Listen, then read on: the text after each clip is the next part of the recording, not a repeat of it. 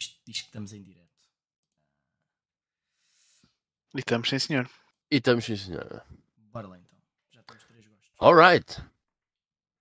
Então, bem-vindos mais uma vez para um The Gamestorm. Desta vez o número 170. Já vai longo, como dizia o Vitor. Comigo tenho o Ivo Leitão, como é que é? Alô, malta. Está tudo? E o grande Carlos Nunes, como é que é? Alô, alô? Hoje vamos começar, eh, como é normal, eh, pelo Back in the Day, ou seja, por mim. Eh, depois vamos falar de algumas notícias, principalmente da Square, do que aconteceu na Square, que acaba por ser o destaque desta semana, e também eh, dos jogos que mais nos desapontaram, ou pelo menos daqueles que nós nos lembramos É, Mais nos desapontaram ao longo. destes anos eh, todos. Mas enfim, vamos começar então pelo Back in the Day, como eu disse, eh, e passo aqui a palavra a mim próprio. Ora então, boa noite a todos, eh, e vamos até 1912. Assim, pá, em 1912 não haviam computadores, têm toda a razão. Mas é só para fazer o apontamento que em 1912 foi fundada a Paramount Pictures, no dia 8 de maio. Já viram? Que engraçado. Um dos, uma das empresas que vocês mais eh, estão habituadas a ver o, o- Como é que se diz o logo, o trailer, certo? Que é aquela da Sim. montanhazinha com as estrelas à Com as estrelinhas. é. Yeah. Portanto, em Exceto no filme do 1912. Sonic. No filme do Sonic são... Ah, é verdade. Rings. É, por acaso é giro. Já viram um Portanto, segundo? Fase... Ainda não. E que tal? Eu gosto, mas eu gosto de tudo. Tipo- Ah, pois é, ele gosta Desculpem. do Sonic 06. Desculpem ter feito hijack do tópico. Eu que também gostei do primeiro filme, mas ainda não vi o segundo. Ahm, ok. Ah, mas é só para deixar um apontamento que a Paramount Pictures faz então no dia de hoje 110 anos. Uau! Impressionante. Ah, também ah, no mundo do cinema, vamos só até aqui a 1963 num instantinho, quando um senhor chamado Sean Connery fez o primeiro, fez não, estreou, onde ele atuou, o primeiro filme de James Bond intitulado Doctor No. Eu não sei, algum de vocês é, é fã de hum, James Bond? Dos filmes de James Bond? Fã, fã, não sou, mas é daquelas cenas que se eu não tiver mais nada para fazer e tiver a dar um filme na televisão, eu não mudo de canal. Epá, eu Ah, mais fair ou menos enough. isso. Há, há um personagem que é Yeah. exatamente igual em termos de jogos, que é o Tomb Raider. Não Hum. me agrada muito, mas quando eu começo a jogar ou a ver, gosto. E, e penso, Yeah. epá, isto é muito fixe, porque é que eu não gosto mais disto? Só que depois quando sai o próximo filme, ou o próximo jogo, acontece-me a mesma coisa. E nunca tens a cena de ir, de ir comprar, não é? Não, Yeah, nunca. yeah. Acontece. Bem, posto isto, vamos então entrar nos jogos, ok? E vamos até 2001, quando sai eh, um jogo chamado Myst 3 Exile. O Myst 3 é o terceiro jogo da série do Myst. Vejam só a informação dramática. eh, É o terceiro, Myst 3. Mas, série Myst, eh, série muito conhecida e muito importante, principalmente para os jogadores de PC na primeira metade do, da, da década de 90. Eh, foi um jogo que ficou muito conhecido pelo, pelo seu eh, grafismo e, e pelos puzzles obtusos que existiam eh, no jogo, que se vocês não vissem uma porra de um guia, era quase impossível de adivinharem o que é era para fazer. Ahm, Lembro-me de ficar montes de tempo preso no Myst a andar de um lado para o outro quando era miúdo. Ah, porque, não havia guias, certo? Because I didn't know what to do. Ahm, mas yeah, é- é- o primeiro Myst é um jogo extremamente eh, importante. Uh, depois te- teve uma sequela que é o Riven, a sequel to, the sequel to Myst, um, e depois este Myst 3 Exile, que saiu para PC, saiu para Xbox e para PlayStation 2. Não sei se saiu para mais alguma coisa, mas acho que uh, pelo menos estas três plataformas uh, saiu. Este é um jogo que já sai em 2001 e que uma das grandes features do Myst era os as, as personagens. um, Ai, como é que se diz? Não é pre-rendered. Não. Ah. Ah, Real. ah, digitalizadas, 3D poligonal. né? Ah, ah, ah, queres digitalizadas? Pré-renderizadas? Sim. Pré-renderizadas. Pronto, é mesmo pré-renderizadas. Ok. As, ah, Renderizadas ou digitalizadas? Digitalizadas Digi- no. personagens digitalizadas Mortal e ah, background pré-renderizados. Ok. é isso. Um, uh, mas em 2001 isso está um bocado ultrapassado porque já estamos uh, muito um, deep na cena do 3D e 2001 acaba por ser um uh, sim, acaba por ser aqui uns anos de transição entre aquilo que é o early 3D e aquilo que se calhar é o mais o moderno de, de, hoje em dia e o Mist acaba por estar aqui um bocado perdido ainda com uma, um design meio 1994 Um, mas pronto, acaba por ser um jogo que é, é interessante na mesma. Eu joguei-o há muitos, muitos, muitos anos uh, na sua versão de PC. Uh, e é um jogo fixe para quem gosta uh, do género. Eu, eu, por acaso, tenho um soft spot para este tipo de jogos, man. o Myst, o Seventh Guest, uh, Fantasmagoria. Um acho, portanto, acho bem interessante. É, é, um, é, é tanto um produto do, do, tempo deles, então, daqueles pela, early 90s. Pela maior surpresa. Pá, acho surpresa por. Acho, acho que não é uma coisa que tenha um revivalismo. No melhor jogo. Eu. Acho que nunca vi assim nada a tentar Olha trazer este tipo de aventuras. Depende, é. depende. Tens a, aqueles gajos franceses da Creo Interactive, eles continuaram hum. a lançar cenas, os Atlantis. A que eu posso fizeram dizer, bué, por acaso, nesta semana, Bom, nas últimas duas semanas, a maior parte deles eram podres, mas, mas fizeram muita coisa.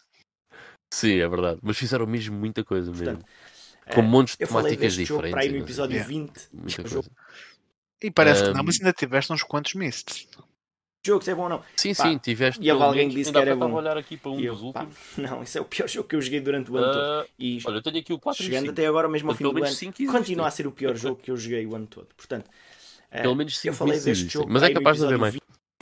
E saiu também há, há pouco tempo uh, uma versão nova do primeiro Myst. Uh, que também achei interessante, que até saiu no Game Pass, se não me engano, para Xbox, para Xbox Series X é totalmente diferente e perde um bocado a magia daquilo que era o Mist, mas é um jogo, se alguém quiser jogar o Mist hoje em dia, acho que é uma, uma coisa muito mais atual do que, do que o primeiro Mist. Até porque o primeiro Mist para correr em computadores de hoje em dia uh, tem algumas uh, dificuldades. A versão original mesmo do Mist. Há uma que é Masterpiece Edition que corre bem. Enfim, deixando o Mist de lado, vamos passar uh, para 2003, quando sai um jogo que eu adoro, Uh, e um dos meus favoritos uh, na minha saga de jogos favorita de sempre, que é Castlevania, e sai o grande Area of Sorrow para o Game Boy Advance. O Area of Sorrow é largamente reconhecido como sendo, se calhar, o melhor Castlevania Metroidvania a seguir ao Symphony of the Night. E eu acho que esse título é bastante merecido. É um jogo fabuloso. É um Symphony of the Night em, em termos de design é, é, é, pega naquilo que é o Symphony of the Night e no fundo uh, que no, noutros jogos, de, noutros jogos da, da série, até lá tivemos o, o, Circle of the Moon e o Harmony of Dissonance e no fundo é um aperfeiçoar da, da fórmula. Uh, é, é, um jogo muito bom, eu joguei já há montes, montes, montes, montes de anos, mas lembro-me de na altura adorar o, o Area uh, of Sorrow. Os da Game Boy Advance são todos bons, pá. E os da DS também. Yeah. é bem engraçado. Mas olha, que é um bocado mauzinho dizer é o melhor jogo a seguir ao outro. É pá, porque. Esse é como, é como falares para dois filhos e dizeres tu és o meu filho preferido a seguir, a seguir ao, irmão. Isso era muito mal. Epá, só que sabes que é, é, quando falas do Symphony of the Night, né, é, é um bocado. Acho que ninguém pode levar a mal isso pelo, nem que seja pela porra do estatuto que o Symphony of the Night tem, estás a ver? Mesmo que tu não concordes, tu percebes porque é que a outra pessoa está a dizer isso. Estás a ver? É, epá, e é um jogo belíssimo. A nostalgia faz sempre com que um jogo seja melhor do que outro só porque foi o primeiro que Sim. jogaste. Uh, repara uma coisa, uh, eu digo-te assim: se me perguntares qual é o teu, o teu Castlevania favorito, é pá, o Symphony of the Night. Mas eu, dependendo do dia, posso dizer-te o New Generation. Porque a nostalgia bate bem da forte. Pois é. Eu, eu, se for jogar o New Generation, se calhar estou-te a dizer, man, yeah, este é o meu favorito. Mas depois eu vejo o outro e ia não, este afinal é que é. Fazendo novamente a hijack do tópico, qual é que é a série que tem muitos jogos e que toda a gente prefere um diferente? Não há um, hum. um concreto, não há um, um que seja o melhor, porque está tudo muito espalhado. Super Mario? Não, não estava a pensar nesse. Eu estava a pensar em duas séries em particular: Zelda e Final Fantasy. Mas Eu acho que é difícil achar um consenso. Também. Depende da eu altura que tu jogaste era coisa e depende da idade que tens. Sem dúvida, sem dúvida. Qual é que é o vosso Sem Final dúvida. Fantasy preferido? Sete. 6. 6. Eu quando vi o 7 achei que era uma estupidez. Porque eu tinha jogado o 6. Achei aquilo estúpido. Mas, eh, mas, é, acho, acho típico e conheço pessoas que preferem o melhor é o 10 porque são mais novos e jogaram aquele. Yeah. Olha, o Gonçalo fazia. Epá, fez várias coisas no meu canal comigo. É um grande amigo meu. O Gonçalo, hum, o, o favorito dele é o 10. E o Gonçalo é mais novo. O Gonçalo acho que tem 26, por volta disso. Hum, e basicamente o Final Fantasy X foi a primeira consola dele, foi uma PlayStation 2 e um dos primeiros jogos que teve foi o Final Fantasy X e aquilo bateu bem. Quer dizer, ele teve uma PS1, mas ah, muito poucos jogos. Depois, quando teve a PS2 e o teve o Final Fantasy X, foi uau. Yeah. O Zelda Depende acontece muito. exatamente a mesma coisa. Para a maior parte das pessoas. vá. Por isso é que o, o, o Breath of the Wild é o favorito de tanta gente agora, não é? Porque muitas pessoas, eh, isto não é. não me parece estranho, embora eh, seja um fenómeno engraçado, mas muitas pessoas começaram a jogar com uma Switch, man. E muitas pessoas que não jogavam jogos que pegaram numa Switch para começar a jogar videojogos e o Breath of the Wild acabou por se tornar o Zelda favorito de muita gente. Mas curiosamente, o Breath of the Wild também é o favorito de muita gente que antigamente não. achava que era o da Nintendo 64. Yep, yep, sem dúvida. Eu Yeah. continuo a dizer que são todos uns palermas porque o melhor é o do Super Nintendo. Wind Waker. É, pá, eu também gosto bem do Wind Waker, yeah. Vocês são os palermas. Mas é, Wind Waker é muito bom. depende da altura em que jogamos os jogos. Não, mas o, esse, esse- o meu caso de, de eu preferir o Wind Waker também vai na onda de. Não, não foi o primeiro que eu joguei, mas foi o primeiro Zelda que eu comprei e que joguei no hardware original. Exatamente o mesmo que eu, yeah.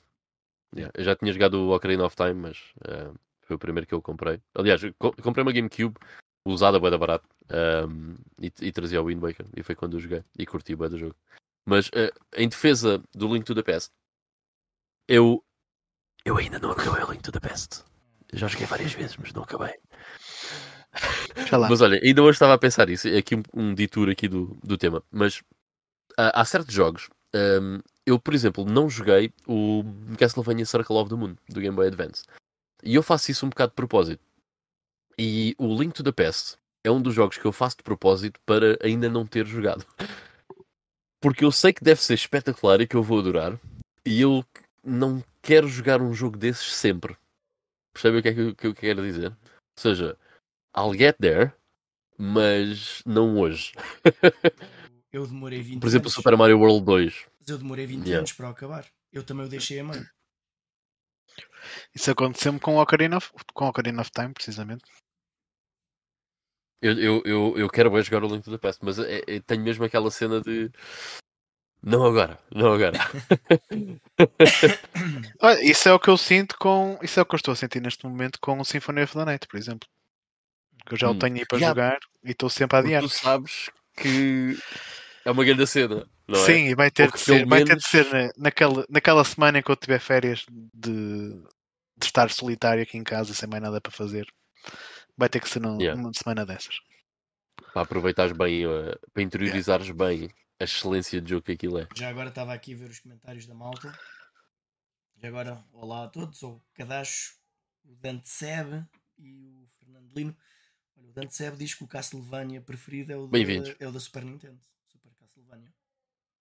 Olha, ele e muita gente, pá, o Mike que, que também faz aqui o podcast também é o favorito dele, pá, e é um excelente Castlevania, e é um excelente Castlevania de, eh, de introdução, Ah, porque não é, muito, não é um jogo muito difícil, mas é longo e, epá, e é chato de chegar ao fim, mas não é assim muito difícil de nós conseguirmos progredir. Ahm, e para quem era miúdo e tinha uma Super Nintendo, provavelmente seria um jogo muito, muito, muito fixe. Arrisco a dizer, ah, embora seja de longe o meu favorito, o New Generation, mas que acaba por ser um melhor Castlevania para quem nunca jogou Castlevania, o 4 do que o New Generation. Sa- Sabes que eu, eu, eu afastei-me sempre do Castlevania porque hum, quando havia muita hype com jogos de Castlevania, ainda estou a falar da altura da NES e quando apareceu da Super Nintendo. eu experimentei o do Game Boy e disse: Este jogo é uma grande merda. Mas qual é que é a cena destes gajos? O boneco demora um ano a deslocar-se para o lado, parece que está a saltar na lua.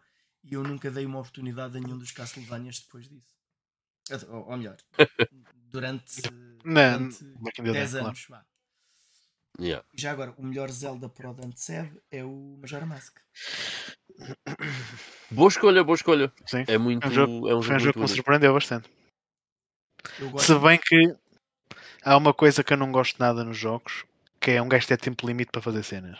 Principalmente em jogos em que tens que explorar Yeah. e levar o teu tempo a falar com pessoas, descobrir as cenas. Quando, tens tempos limites eu fico logo Ah, estressado. É naquele tens, tens tempo limite, mas mesmo assim podes levar o teu tempo a tentar fazer as coisas. Só que eu estresso. ah, fi- Naquela Stress, de. é calhar não vou ter tempo. eu, eu gosto mais É do. Majora Mask do que, por exemplo, do, gostei mais do, desse do que do Wind Waker e do que do, do, ah, do outro da Nintendo 64, o Ocarina of Time. Ah, Hum. Porque eu sou um grande sucker por jogos que têm viagens no tempo. Ah, Ah. Agrada muito. E aquele encaixou ah, encaixou muito bem no tipo de jogo que eu gosto. Gosto daquilo de ver o que é que acontece. Tu mudas uma coisa e aqu- aquilo provoca uma, uma reação qualquer. noutra- Hum. noutra altura. Yeah. Se gostares de ler, joga o Steins Gate. experimentar. Mas eh, é, é inevitável. Vocês podem achar um jogo muito mau, mas se tem, se tem viagens no tempo e eu jogar, eu provavelmente vou gostar muito. Sabem qual é que é o meu Sonic Ah. preferido? Pô, é o CD. Para CD. Como é que sabem? Só por aí. Ah, aqui o Fernando Lino está a dizer que jogou os Lords of Shadow 1 e 2 e achou porreiros. Epá, ainda não joguei o segundo. O segundo tem um bocado má fama. E eu por acaso ainda não joguei. Ah, mas eu achei que o primeiro Lords of Shadow era um excelente jogo, man. ah, de ação daquela geração. Muita gente fala bué, tipo do, do God of War, eh, jogos assim dentro deste género, mas poucas pessoas falam do primeiro Lords of Shadow. E eu acho que é um jogo muito bom. Epá, e graficamente era impressionante para a altura. E muito grande, com bué de bosses, bué variados e não sei o quê. Epá, e muito, um combate muito fixe. Por acaso era um excelente, Eu também, excelente eu jogo. também gostei do segundo. Ok. Ainda não joguei, pá. Aí de o que fazer. Mas pronto, são jogos completamente diferentes de, de- de- do típico Castlevania. Certo, certo, certo. Ah, ok. Ahm, vamos então passar ah, às notícias. E eu vou. Pá, eu tenho um bocado esta, esta mania, ok? De passar a palavra para mim próprio. É, um boca- bocado ego- egocêntrico, não é? É, só, passar, só passas a palavra para ti. Ah, mas vou, vou, vou passar para, para falar da, Square Enix aqui um bocado. Ahm, o que é que acontece? A Square Enix acabou por vender ahm, alguns ou todos os seus estúdios. Yeah, todos os seus estúdios ah, ocidentais, ficando só com aquilo que era a Square Enix antes destas ventures para ah, o Ocidente. E a Square Enix tinha alguns IPs muito conhecidos debaixo da asa deles. Um, o, mais, o, o mais marcante, sem dúvida, que é o Tomb Raider. Tomb Raider. Uh, mas tinha outras coisas como o Deus Ex e também uh, o Thief. E deve ter uh, muitas outras coisas uh, lá pelo meio, tipo o Hitman, Hitman, coisas desse género. Yeah. Portanto, há, há- certamente muitas outras coisas que nós não nos estamos a lembrar que provavelmente estavam uh, ligados uh, a estes estúdios.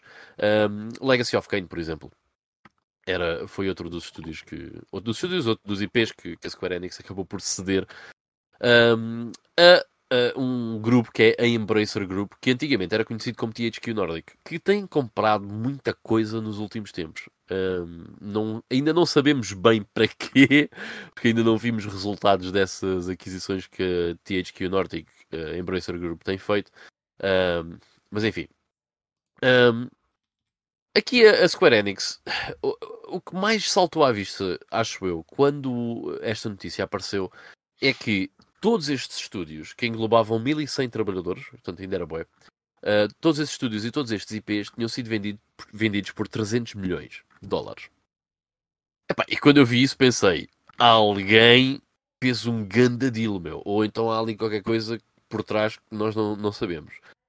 epá, por 300 milhões era ridículo. Quer dizer, a Bethesda foi vendida por 8, bi- 8 mil milhões, acho eu, ou 9 mil milhões, uma coisa assim do género, e de repente, epá, é, está lá o Tomb Raider, né? Tipo, é, é o Sim, Tomb Raider, meu. menos. Come Pelo menos, né? Uh, yeah, pelo menos isso. Tipo, é, é um franchise enorme. Portanto, epá, de ser vendido com mais uma data de estúdios por 300 milhões, eu achei assim um bocado, um bocado estranho. Entretanto, eu estive à procura ahm, de informação de, sobre o background do que é que aconteceu ah, e desses 300 milhões e não há nada que diga foi exatamente isto, ok?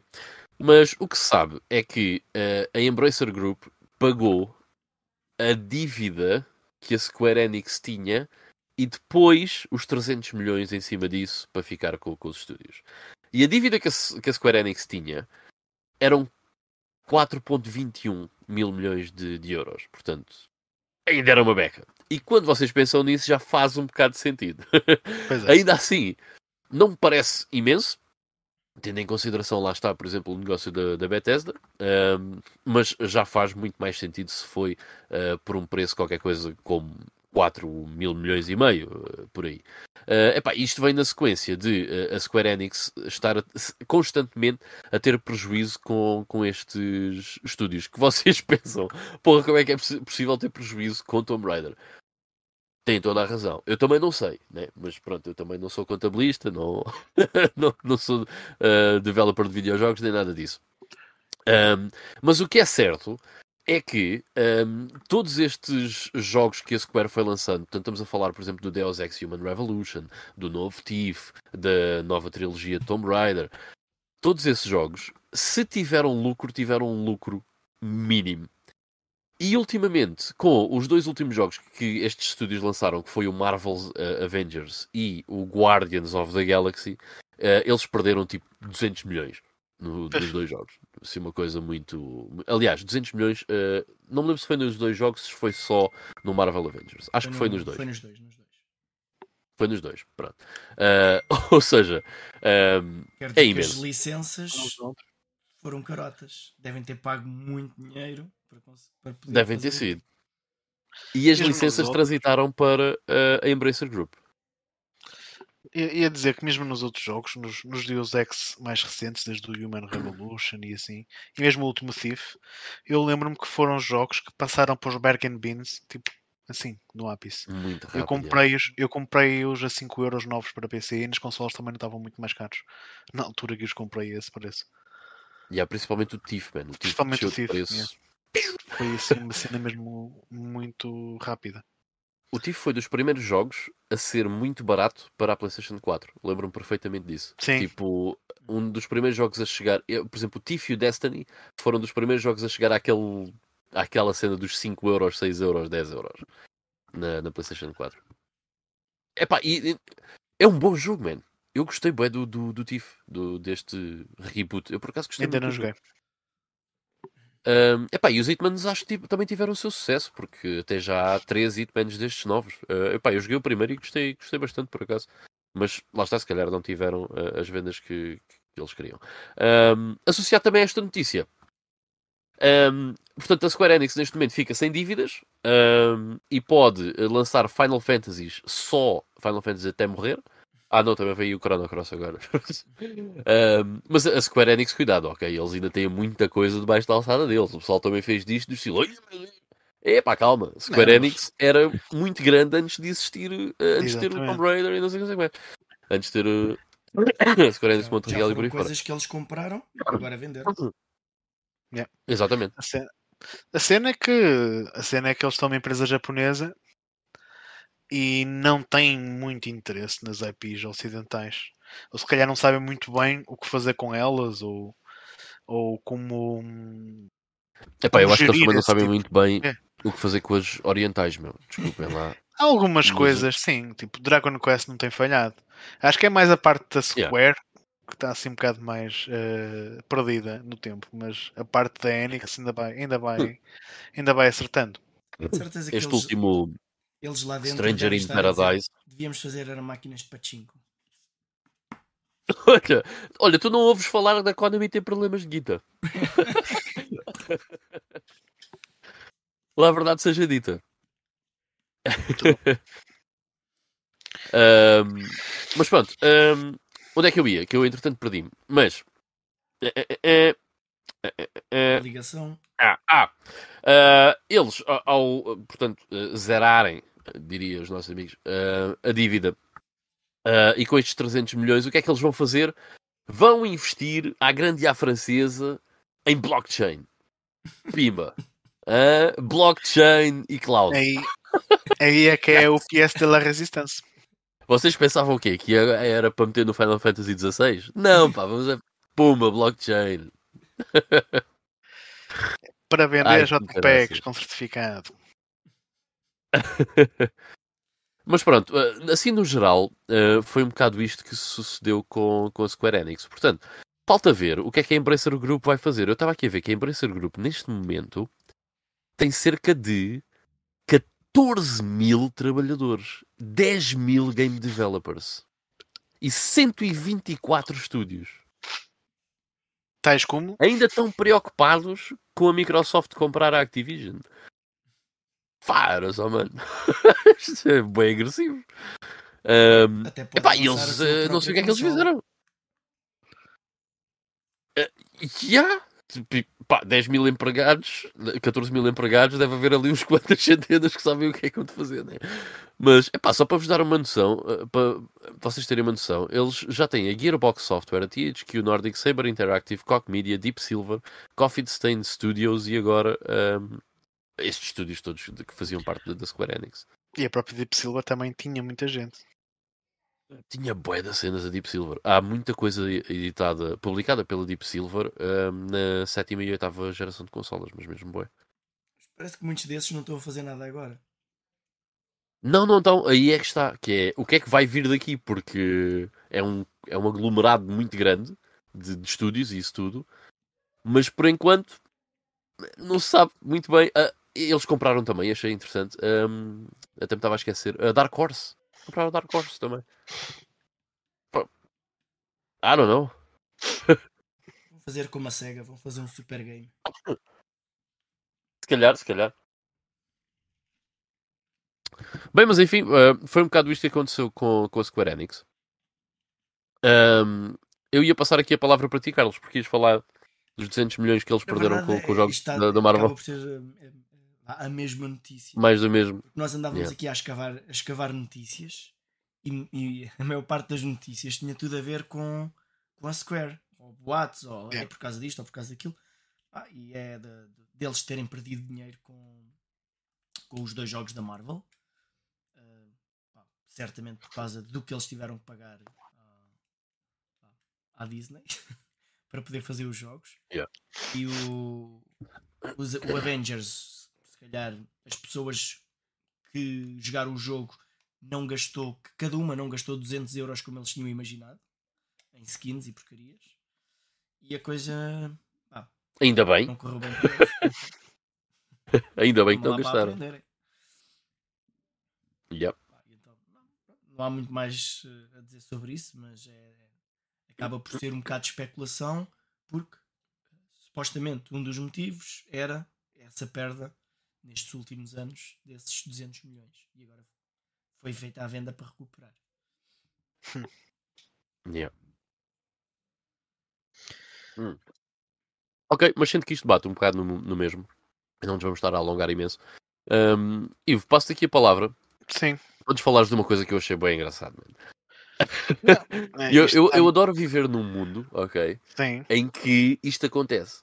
Não, mas é É. isso. É, é a cena do, do revivalismo do retro feito pelos fãs do, do próprio, do, do próprio mundo retro. Pronto, e uma das notícias que a gente escavou aqui é que há uma equipa de, de fãs da Dreamcast que estão a trabalhar em novos eh, VMUs, aqueles cartõezinhos de memória, para quem se lembra, que tinham um ecrãzinho que tu podias, aquele para além de ser um cartão de memória, ahm, podias inclusivamente jogar alguns mini-jogos ali e para além de outras funções que te ajudavam nos próprios jogos e tudo mais. Por exemplo, podias ter tipo um, um radar eh, de inimigos no, no ecrãzinho do, do VMU que se ligava ao comando da Dreamcast. Portanto, aquele, foi uma cena algo revolucionária para a época. Pronto, e- e há aqui um grupo de fãs que, que decidiu criar aqui uns, uns VMUs novos com um ecrã com retroiluminação, com maior resolução.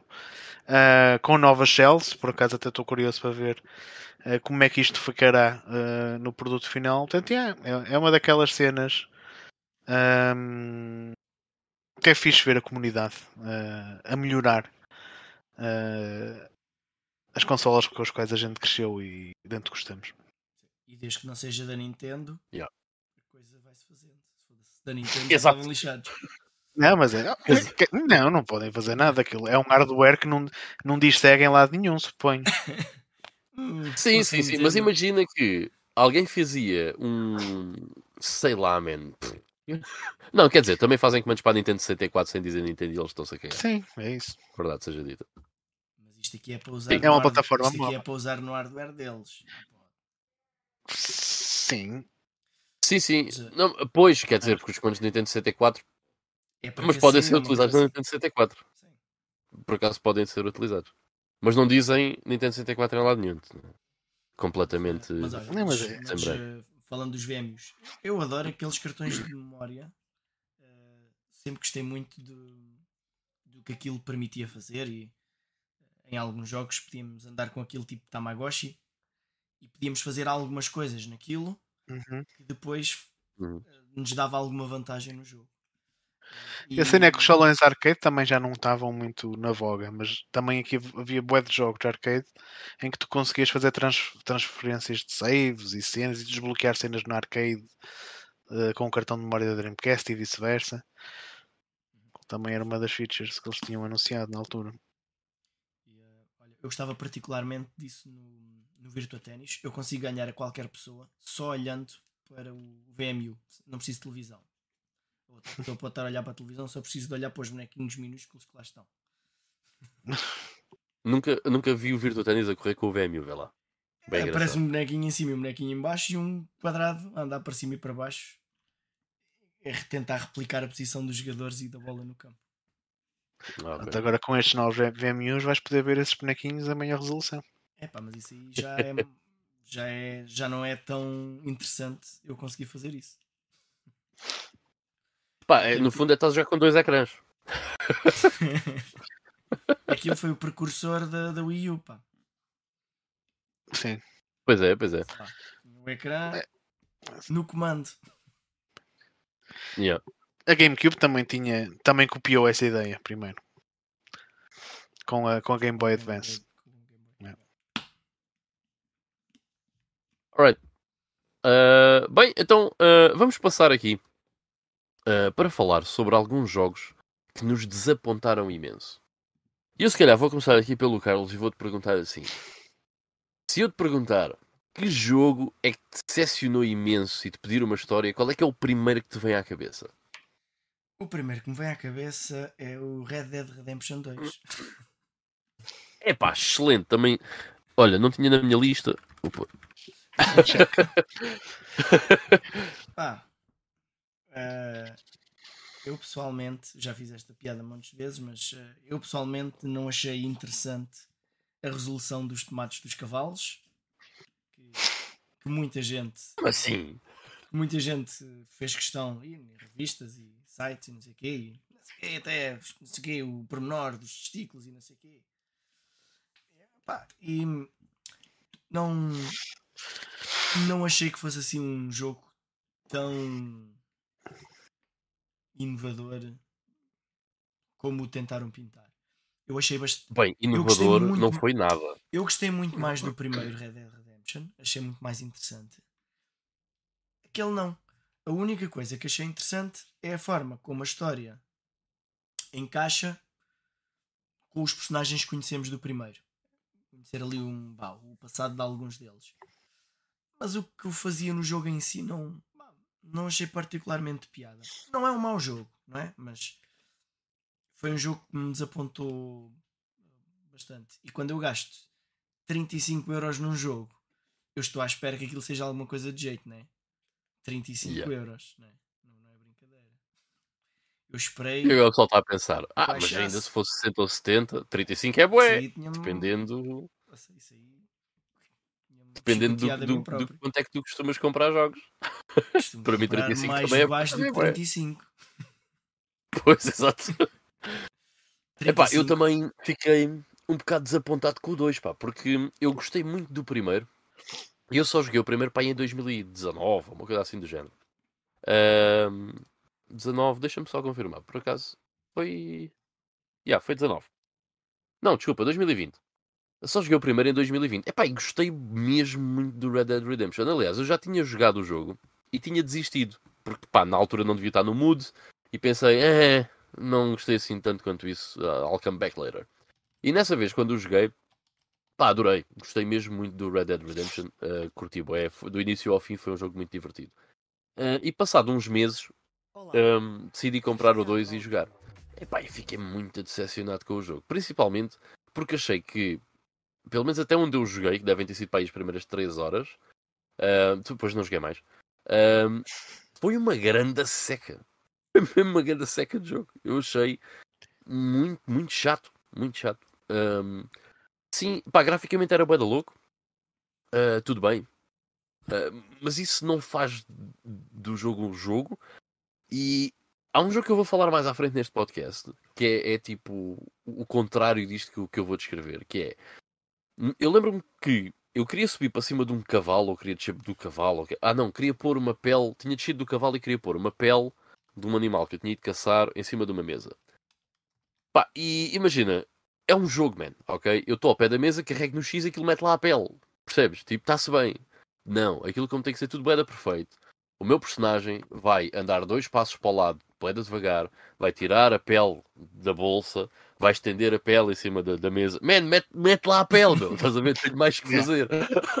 tipo, não tenho paciência. Ahm, Parecia as cenas do Shenmue, abrir gavetas, pegar no objeto. Exato. Epá, eu, exato, de ver. Pá, eu, eu acho que, as que o pessoal até se esquece às vezes que é. Os jogos também têm que ser jogos, man, estás a ver? Tem que haver uma vertente ali de, de, de- de jogo, divertido. E, e às vezes os jogos querem tanto ser reais e ser igual à realidade e simular uma realidade que perdem esse fator simples de, de diversão. E eu senti um bocado isso com o Red Dead Redemption 2 na altura. Portanto, pá, não o acabei. Joguei para aí 3 horas e disse sometime later. e entretanto nunca mais lhe peguei. É uma pena que Ahm. eles não tenham desabilitado essa, esse tipo de animações. Era só tipo, meter lá uma opção para desabilitar im- animações inúteis. Porque lembro-me que esse jogo. Uma É bués. dissesse, uma opção que dissesse, eu não tenho tempo para merdas que não interessa. Sim. Exato. Lembro, eu lembro que o jogo foi tão. Eu ainda não joguei, mas lembro-me do jogo ter sido tão criticado por isso na altura que admira-me a- os gajos lá da, da Rockstar não terem feito algo desse género. Não deve ser assim tão difícil quanto isso. Desligar Não, animações. Don't know. Presumo eu, né? Não, não programas, presumo eu. Outra coisa que, que eu achei eh, que eu não gostei no, no jogo na altura foi eh, o combate do primeiro Red Dead Redemption era bué da fast. E tinha uma coisa espetacular, man, ok? Que tinha auto-aim. Isto porquê? Porque se eu não tiver um um teclado nas mãos, para mim fazer aim com um comando é difícil, man. Eu não, não tenho muito jeito. Um, e aquilo tinha auto-aim e eu adorava, porque aquilo tu apontavas para, para 90 graus, se o gajo estivesse a 120, levava um balazinho na cabeça na mesma. Perfeito. Porquê? Porque eu sou mau a apontar e aquilo dava-me jeito. Um, e no 2, nem é a cena de não ter esse auto-aim, ou ter só um pouco do, do aim assist. Mas o combate, esse, esse combate assim, fazia com que as coisas fossem bué fast-paced. O combate era sempre muito rápido, muito, Vias, muito energético. tu vias quatro gajos ao fundo, tipo, apontavas tiro, apontavas tiro, apontavas tiro. Eh, Yeah, Tá. e isso tornava as coisas muito rápidas, estás a ver? Muito interessantes, muito fixe. E no 2, o combate era tão lento, tão chato. É pá, e muito clunky. Os, eh, pá, os bonecos para se mexerem demoravam bem de tempo. Parecia que estavas a controlar um tanque, só que não tinha tank controls, tinha controles normais, mas parecia que estavas a controlar um tanque. Resident Evil, É pá, basicamente. Quase. yeah, só que sem tank. Pá, Ah, mas, eh, mas, é- pá, é- um jogo que me desapontou. Eu cheguei ao fim, eu pá, gostei de jogar o jogo, mas eu estava à espera que fosse uma coisa muito melhor, porque é, eu, eu não costumo acompanhar muitas reviews por causa dos spoilers e isso. Pá, mas era 10 em 10, 10 em 10, 10 em 10, 10 em 10, 9 em 10, 10 em 10, 10 em 10. Achei Yeah, que aquilo ia ser uma coisa extraordinária. E, Eu, tinha sempre como base de comparação o primeiro. Já tinha jogado há alguns anos, mas Hum. eu não conseguia dizer exatamente o que era, mas eu sabia perfeitamente que eu, que eu tinha gostado muito mais do primeiro. O primeiro tinha-me agarrado muito mais do que aquele. Quando eu gosto muito de um Yeah. jogo, eu se tiver um intervalo de duas horas no trabalho, 7 km do meu trabalho, eu venho a casa e eu jogo um bocado. E o Red, Red- o Red Dead Redemption 2 não era o tipo de jogo que me fizesse deslocar 7 km Nem te- numa hora de nem- almoço para comer nem te porcaria mais permitia. rápida em casa. Nem te permitia, porque a tua hora de almoço só dava para subir para cima do cavalo, estás a ver? Exato. Pá. Não dava tempo ao checkpoint seguinte. Não, não foi, pensei que ia ser um jogo que me ia consumir e não, não foi. Não foi tudo. Olha, houve outra coisa também interessante que era, esse jogo acho que é bem da grande. Tu demoraste 35 horas, salvo erro, Carlos, não foi que tu disseste 35 horas? Agora não disse quanto tempo é que demorei, não, não me recordo, mas eh, Ah, ok, ok. Mas deve ser eh, à volta das 40, acho eu. Ou 60, ou o que é que é, uma coisa assim. Pá, Mas eu sei que o jogo é bem Mas da... aquele jogo tem lá uma altura em que aquilo só pode ser interessante para quem jogou o primeiro. Quem não jogou o primeiro vai achar aquilo a maior estupidez de todos os tempos. Que é Hum. uma cena boa da parada. tipo, parece que o jogo já acabou. Mas ao mesmo tempo o jogo continua com, com umas coisas que ele tem de fazer. Eh, um, um determinado personagem. E é é como se estivesse a jogar o epílogo de um jogo, estás a ver? Ah, Yeah. Parece que aquilo não, não faz muito sentido. Se bem que jogando o primeiro, percebes o motivo, ah, sabes o que é que estás a ver. Mas é é estranho, é estranho. O- Yeah. Mas pronto. É- Ahm, mas É a o jogo- longevidade é o do jogo. jogo, na altura, também me afastou, porque eu pensei, se, se- cinqu- vai, 50 horas, 50 horas disto, ai é que nem pensar. Ah, mas eu, eu não fiz muitas das coisas que podia ter feito. E se caçar animais, não. Apanhar plantas, não. Ah, Pá, eu apanhar plantas ainda coisa, agora caçar animais, desculpem lá, mas sou vegetariano. É, Então, mas como é que tu estavas a pôr as peles em cima do cavalo sem matares o animal? Opa, teve que. É assim, em casos de vida ou de morte tem que ser, né? Mas, Ah, mas evito, evito. morreu de causas naturais. sim, foi Mas olha que eu estou a gozar. Deu uma cabeçada numa bala e morreu de causas naturais. Eu eu estou a gozar com isso, mas eh, eu sempre que há cenas de caça nos jogos, por exemplo no Far Cry, eu não faço, man. Eu acabei o Far Cry 3 e 4 sem caçar um único animal, só aquele que era preciso para a quest. De resto, não há nada. Pá, faz-me impressão. É, E se houver uma quest que seja preciso esfolar um gajo? E há, ah, um gajo. Ah, isso é Um da gajo. Isso é tranquilo. Isso ainda faz mal. ok? Isso é o mais comum. Ahm, olha, o Dansep está aqui a dizer que o jogo que, mais, que lhe causou maior desilusão foi o Final Fantasy XIII. What the hell? Ok. Ahm, eu percebo onde é que ele quer chegar. Ainda não, ainda não joguei. Portanto, também não, não consigo Um, dar grande opinião sobre esse. O Final Fantasy XIII, por acaso, é, é bem metido, porque acho que muita gente também tem a mesma opinião. Eu, para mim, foi horrível também. Epá, detestei o Final Fantasy XIII. Fiquei estupidamente ofendido. Eu não sou um gajo que me ofende facilmente, mas fiquei muito ofendido. Que é isto? Mas agora experiência, foi uma experiência super linear. Epá, nem é só o linear, sabes? Ahm, repara, o Final Fantasy IX não é um jogo, é um jogo um bocado linear. Se tu fores a ver Sim, mas o não é como este. jogo, Este é um corredor. este é um corredor, sim, se- sem dúvida nenhuma. Mas o problema é, se fosse um corredor, mas tudo o resto fosse interessante, tudo bem. Mas não é, que os personagens são muito chatas, eh, o mundo não é nada de especial, a história é tipo. eh. Pá, não gostei mesmo nada. Eu, eu percebo isso. Ainda assim, Eu, eu, eu, eu platinei o Final Fantasy XIII, Final Fantasy XIII 2 e o, e o Lightning Returns. Ahm, porque achei que tinha de fazer aquilo.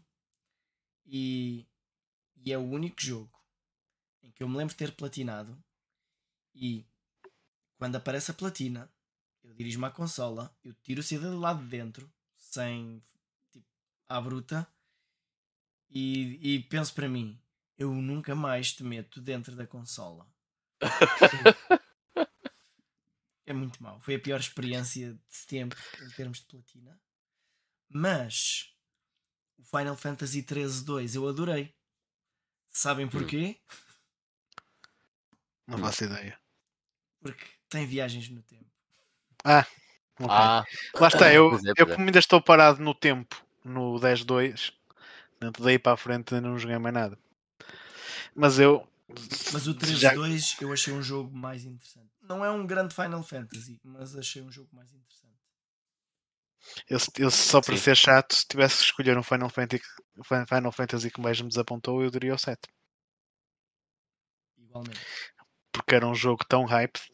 Só que lá está, eu já, já falei disto várias vezes aqui. Eu joguei fora do tempo, muito fora do tempo, mas eh, sempre foi um jogo tão hype que quando joguei não, não gostei do sistema das matérias, não gostei das, das, personali- das personalidades choninhas da maior parte de- do elenco que lá tem. Não gostei de muita coisa. Mas se eu tivesse jogado na altura dele, se calhar a minha opinião seria diferente. A mim o, o de 7 não me desapontou porque eu nunca dei nada por aquele jogo. Eu nunca lhe, nunca lhe dei hipótese desde a primeira vez que vi o- os trailers na- no templo dos jogos. Eu achei que aquilo era grande merda. Eu- Pá, eu não conhecia mesmo nada do jogo, mano. Eu, eu acho que já contei esta história aqui algumas vezes até. Mas eu comprei o jogo porque era uma caixa grande, mano. Eu tinha a consola tipo há um mês e tal, ou dois meses, something like that. Um, ofereceram uma consola nos anos e eu comprei o jogo no dia da criança, epá, é, é muito perto a data. E hum, eu vi uma caixa grande e tipo, as outras caixas eram pequenas, certo? Eu tinha o Tekken 3, tinha o F1 de 98, tinha o Cool Borders 2. Ah, Oh mãe, este tem 4 Não me lembro. CDs, é grande deal. Tem Eu 4 achei que- CDs, 4 CDs Olhei custa depois para 4 trás. vezes mais. Exato. Mas olhei para trás, pareceu-me interessante e levei. Ou seja, foi muito, muito, muito às cegas. E, e pronto, adorei. Foi, foi- joguei, joguei no tempo certo. já.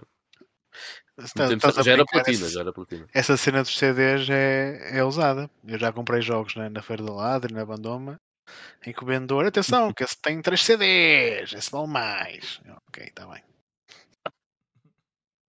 Claro que sim. Como é que podes pensar que não? É isso é que eu não estou a perceber.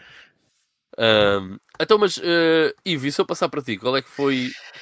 Olha, eu é estava que aqui. mais te desapontou-se? Opa, eu não, não te consigo dizer assim grandes clichês. Por exemplo, eu gostava de dizer, aí foi o Castlevania 64, grande merda do jogo, mas ainda não cheguei, ainda não o joguei. Portanto, há- e há muitos jogos. E já não te, e não te vai desapontar de certeza absoluta. Exato, é isso, que há muitos Pois. jogos que um gajo, um gajo já, já está vacinado, que a internet já, já disse que é grande a merda, e eu se calhar vou jogar e se ficar surpreendido por positivo, é- não é assim tão mau quanto isso, até é uma cena que me agrada. Mas eh, eu estava aqui a percorrer eh, as minhas notas, pronto, e, e um exemplo mais miúdo, quando eu estava precisamente a descobrir os RPGs, eh, um exemplo que me desapontou foi o, olha, por exemplo, o Shining Soul da, da Game Boy Advance. Porquê? Porque eu tinha acabado de sair da série Shining, eh, tinha acabado de jogar o Shining Force 1 e o 2 da Mega Drive, tinha adorado aquilo, mas depois joguei o Shining Soul e os gajos.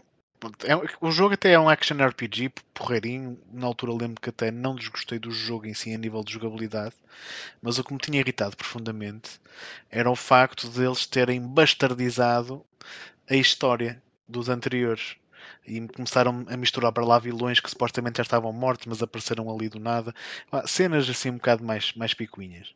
Mas um, um dos outros que eu joguei também na mesma altura e desapontou-me no início, mas foi crescendo e no fim até já não achei um jogo tão mau quanto isso. Foi, por exemplo, o Phantasy Star 3, também continuando nos, nos RPGs. Eu sei que o Ivan ainda não jogou, portanto eu não vou estar aqui a spoiler, mas digamos Sabes que o início. Pegar nele nesta semana, mas por, por acaso É. não fiz e não vou fazer no, nos próximos meses, acho. É, porque o, o início do, do Phantasy Star 3, e depois quando tu jogares, a gente, a gente depois pode falar melhor disso, é uma coisa completamente diferente do, do resto da série. E um gajo pensa, uau, o que, que é isto? E depois, a nível da apresentação, mecânicas de jogo, nota-se que estão uns furos muito abaixo dos anteriores. mas à medida que vai jogando e a história vai progredindo, as coisas começam lentamente a fazer sentido. E esse foi um, um, um jogo que me desiludiu no início, mas quando terminei, as coisas começaram a ficar mais, mais interessantes. Eu sou sincero, eu até tenho medo, porque hum, joguei um ano passado, joguei o dois este ano. Epá, e adorei os dois. Se bem, o, o segundo ao início é, é penoso. é um gajo pena um bocado ao início no 2. Mas, não sei, mas eu adorei o jogo. É quando joguei o segundo pela primeira vez, eu tinha tempo. É para grindar, era para grindar, siga. Pois, já. Epá, eu, e- mas eu grindei muito ainda no 2, mano, no início. Porra, mas mesmo assim foi um jogo muito difícil de engolir. Mas é assim, a partir do mais ou menos de metade, a segunda metade do jogo, ok? O jogo tem para aí que umas 30 horas, vai, para aí. Ahm, as últimas 15 horas é sempre a aviar, meu. Eu não- acho que não fiz grind mais depois disso, nunca mais fiz grind. Pá, e é Mas sempre a isso- aviar. perdidamente. Isso é o 4. Isso é o Phantasy Star 4 por inteiro. Ok, yeah. Não sei se já Quero comentei aqui. hum, eu joguei na Mega Drive, no- na Mega Drive mesmo, já nos anos 90, e depois eu tinha aquela compilação de jogos da Mega Drive para, para a PlayStation 3. E estava a fazer os troféuzinhos das cenas em que é preciso tipo, fazer um bocadinho de cada jogo. E aquele era chegar a um certo sítio. O Final Fantasy IV. E eu não fui capaz de deixar de jogar. Depois de jogar isso, tive que chegar ao final do jogo outra vez. O jogo. é- Não me lembro o que é. O jogo consegue-te agarrar logo. Tem um pacing. muito. É, o, o Phantasy Star 4 é como o Chrono Trigger. A narrativa está sempre, tá sempre em, em altas. Tu queres sempre saber o que é que vai acontecer a seguir. Não há, não há filas, não há ali momentos. eh, Tão bom quando os jogos parados. conseguem fazer isso. Mas, ó, Ivan, Um, e afinal, e jogos que te desiludiram a ti? Yeah, yeah, yeah. Eu vou dizer um. Epá, e é, é aquele que me vem sempre à cabeça quando nós falamos disso. Ahm, então, a, a história é o seguinte: eh, eu estava de férias em, em Portimão. Ah, e o Portimão, a Portimão tinha uma dentinho antigamente no continente de Portimão, na- numa rotunda à entrada da, da cidade. Que tu que és aí da zona, deves saber eh, qual é que era a dentinho, não, Carlos? Sim, Yeah. sim. Aquilo já Comprei- fechou há muito tempo, acho eu. comprei, comprei lá o Fallout 3 no dia em que a minha filha nasceu. Ok. Epá, eu acho que ela já fechou há muito tempo, essa dentinho. Mas pronto. Mas eu, eu também era miúdo, devia ter uh, uns 16 ou 17 anos na altura. Ahm, e a PlayStation 2 estava. Era a consola corrente, ok? Ahm, e eu tinha levado a consola para para essas férias. Ahm, e a minha mãe deu-me 20 euros e disse: Vá, vai lá buscar um jogo para, para a PlayStation 2. E eu, yay! Fixe. Ah, pá, e vocês sabem quando são mais novos, quando isso acontece é bada louco, e ah, bora lá buscar um jogo, bada bacana, não sei o quê. Pá, e aquilo tinha, lá- tinha lá dentinho, e eu estava a olhar para dois jogos. Um deles era o Burnout 2 Point of Impact, que é um grande jogo, ok? Ahm, mas eu já tinha o primeiro Burnout. E eu pensei, é pá, É se mesmo. calhar não vale a pena estar a levar outro Burnout, porque já tenho o, o primeiro Burnout. Então o que é que o Ivan escolheu em vez do Burnout 2 Point of Impact? O Ivan, sempre adorei, pá, eu sempre adorei, sempre curti mesmo bué de cenas de samurais, ninjas, Japão feudal, por aí, certo? E a capa do Shogun's Blade da PS2 até é uma capa interessante, ok? Só que o problema é que é a maior merda de jogo que algum- que alguma vez fizeram. meu. É horrível, horrível, horrível. Pá, eu continuo a dizer que para mim é o pior jogo de sempre, porque eu nunca senti, nunca me senti tão desiludido quando cheguei a casa e meto aquilo na consola. Mas o que é isto? Estás a ver? Tipo, isto é muito mau. É- Eu, eu tinha o Dynasty Warriors 2 e aquilo era pegar no do Dynasty Warriors 2, hum, imaginem meter dentro de uma taça, retirar tudo o que tinha de bom e deixar só. Quer dizer, nem é deixar o que tinha de mal, é, é- é deixar deixa- qualquer deixa- coisa lá. Deixa eu procurar aqui um gameplay disso. Man, o jogo é muito, muito, muito mau. E hum, acho que nunca houve outra situação onde eu me senti tão desiludido ah, com o jogo. Se bem que devia-me ter sido- sentido mais desiludido comigo, né? Porque eu é que fiz a escolha. Eu, eu tinha um Yeah. bom jogo ao lado, certo? E escolhi aquela merda de jogo, aquele bosteiro sem precedentes. Pá, é mesmo muito, muito mau. Vamos lá ver aqui um bocadinho disso. Eu, também tenho uma história parecida desse, desse género. É ter, ter guardado dinheiro, tinha 20 euros e vou à, à Vorten. O que, é que, eu- que é que eu vou comprar? Para a GameCube. Tinha lá Skies of Arcade e o Phantasy Star Online 2. E eu, caralho, só pode ser um. Mas para a semana é Páscoa, os meus padrinhos vão me dar dinheiro, então vou comprar um e na semana, na semana a seguir vem cá buscar o outro. Escolhi o Phantasy Star Online, tranquilo. Uh, deixei o Skies of Arcadia para depois. Então foi lá na semana a seguir, Skies of Arcadia já não havia. E então, agora com 20 euros, o que é que eu vou comprar? E, e só tinha jogos podres. E eu lembro-me que escolhi um Taz Wanted, que também há para a PS2 e assim. Opa, já não Yeah. me lembro de grande coisa do jogo. Sei que não gostei nada e acabei por, por o vender muito rapidamente depois numa loja de usados. Vamos reviver. E, e- e acabei por comprar outra coisa completamente Olha que agora diferente. com 20 euros já não compras o Skies of Arcadia, pá. Pois não, Pois, tive a sorte de qualquer um primo nem com meu 200, me oferecer. acrescentas um zero. É. É assim tão caro. Não sei, mas é capaz, não me admirava muito. Ah, olha, o cadastro está aqui a dizer 60 paus que a minha mãe me deu pelo Forbidden Siren da PS2. Podia ter trazido o Final Fantasy X na altura, que desilusão e tanto dinheiro. Pá, pelo menos é o Forbidden Siren, É. que não é, não é muito mau. Quer dizer, não é mau, o Forbidden Siren é, é um bom survival horror. Ah, mas sim, eu também É, tinha optado tem- pelo Final Fantasy X. O, o Forbidden Siren tem mecânicas de jogo que te custam um bocado a entrar. E é um bocado estranho porque aquilo às vezes tem perspectiva de segunda pessoa. Ou seja, tu tens que entrar é, na é. cabeça dos inimigos Yeah. e tu- o, o teu ângulo de câmara é o campo de visão deles. É um bocado estranho. Yeah. Às vezes tu conseguis navegar pelos mapas assim. Mas é um conceito bué da fixe. Eu por acaso curti bem os, os Forbidden Sirens. Depois de aprender mais ou menos o que é que tinha que fazer. E boé assustadores. São dos jogos mais assustadores Sim. que tu podes jogar. Voltando ao tema do Final Fantasy, o, o Dante Seb diz que comprou a PlayStation para, para jogar Final Fantasy VII. Por acaso eu comprei a minha PlayStation 2 para jogar Final Fantasy X. Se não existisse aquele jogo, eu possivelmente nem teria comprado a consola. E não desiludiu nesse caso. Hum, falando de outro jogo Olha. que me desiludiu, agora falando de jogos mais Yeah. antigos. hum, James Bond 2. Eu acho que já falei aqui uh, um bocado da história. É pá, olha, boa. Isso é um Eu jogo da joguei minha o ano passado, não- não não consegui ficar consegui desiludido com ele. entender.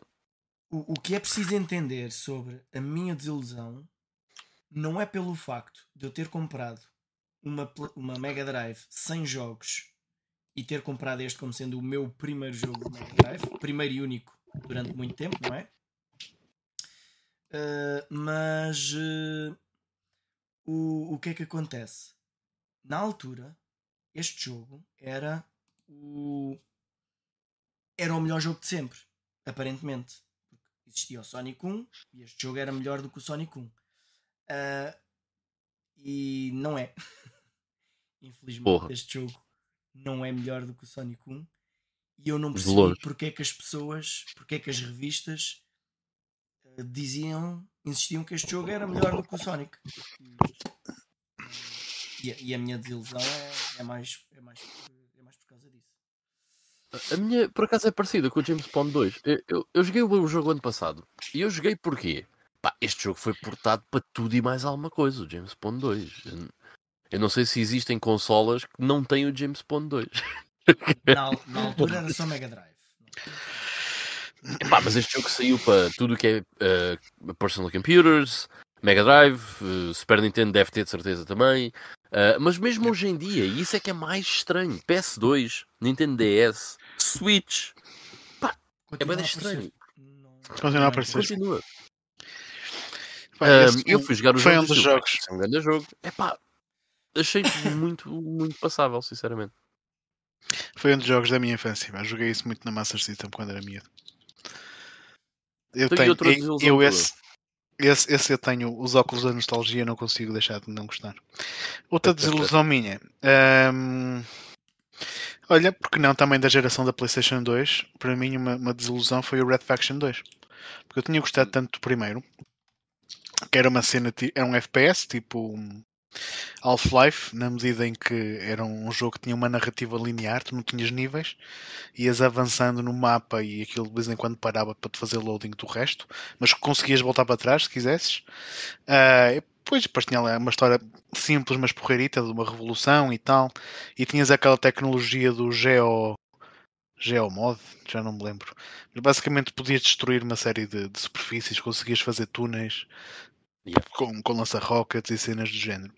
Mas depois entra o, Red Faction 2, que é uma cena muito mais ahm, genérica. E, e- era precisamente o contrário, também era, já era por níveis e não sei, foi, foi uma desilusão. porque Eu tinha gostado tanto do, do primeiro que eles depois, quando transitaram para este segundo, foi, foi, foi uma desilusão.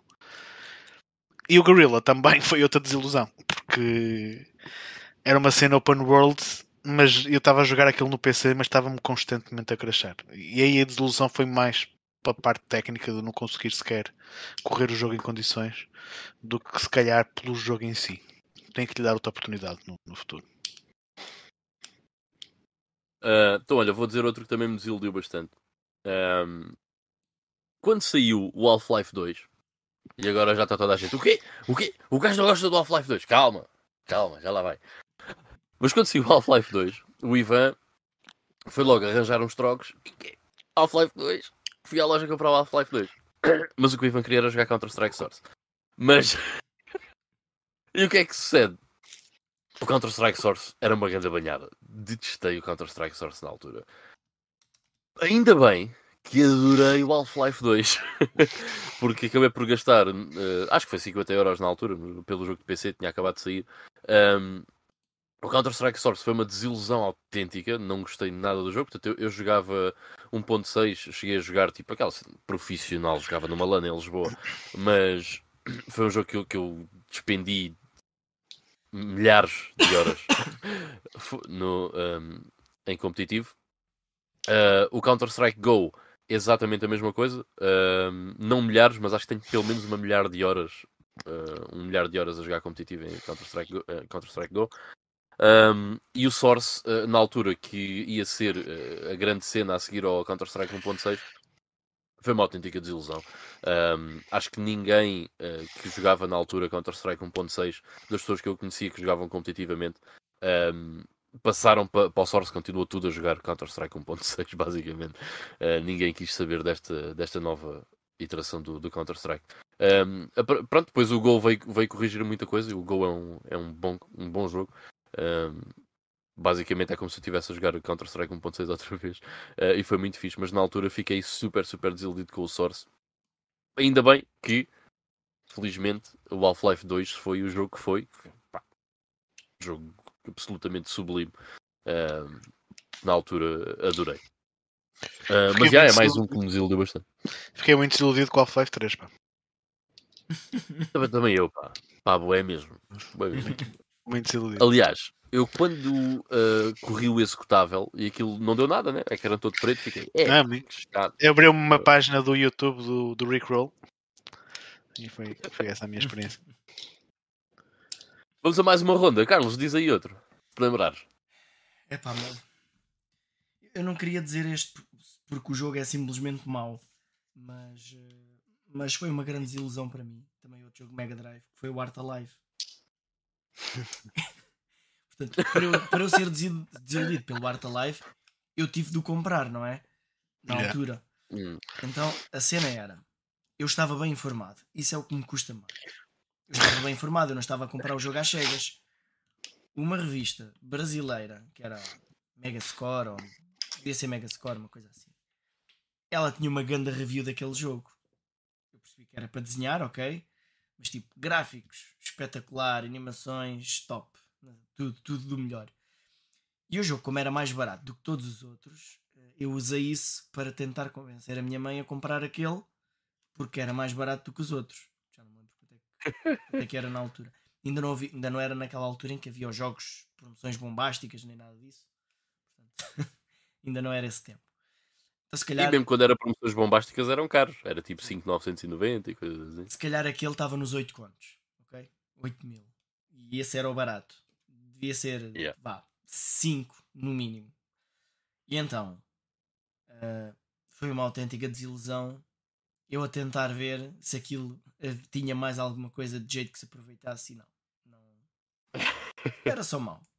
Era um jogo de, em que tu podias desenhar e pintar, mas em que nem podias guardar o que fazias. Portanto, Aí, a Era ou não um jogo. Yeah. podes. Ainda assim, e não tinha save state da Mega Drive na altura. E então, pá, quando tu compras um jogo de 6 em 6 meses e sabes que tens que aguentar aquilo 6 meses e tu acabas por jogá-lo na mesma. Jogá-lo. Metê-lo e fazer coisas. A tentar fazer Yeah. animações. Pronto, foi uma, uma grande desilusão. Ah, eu estava aqui a falar, até me esqueci de pôr aqui um bocadinho de gameplay dele, mas hum, digamos que não tem muito para ver. Hum, É um não jogo.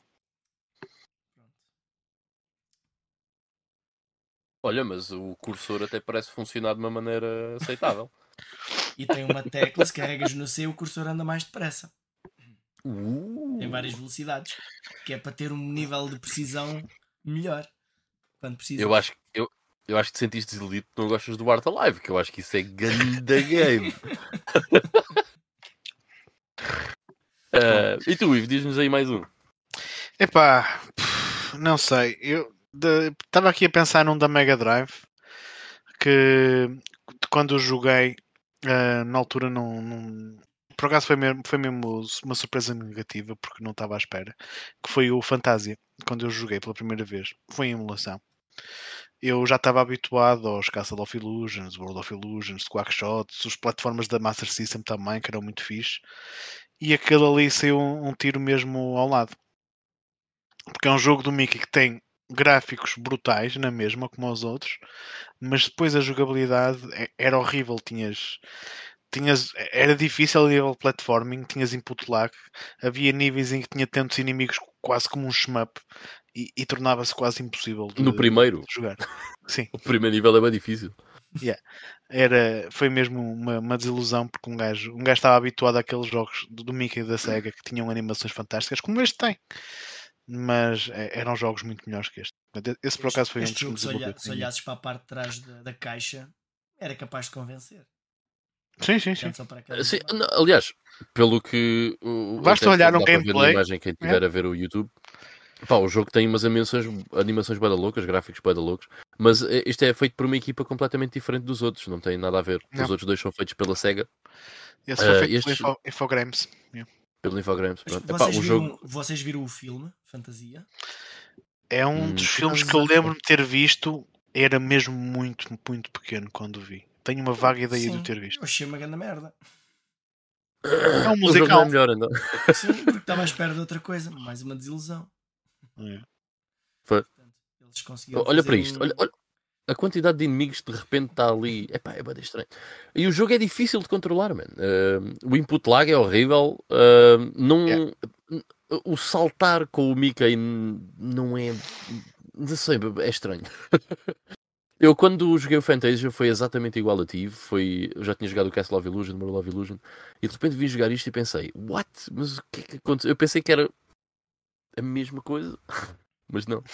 E pá, este, nível. Não, Ei, esquece. Esquece. horrível. Yeah. Horrível. Se eu puser o próximo, vocês Ah. vão dizer a mesma coisa. É porque este depois tem Yeah. para lá umas. é- é- Epá, as plata... os cenas de plataformas neste jogo são tão injustas, meu. É, é bada mal. Completamente.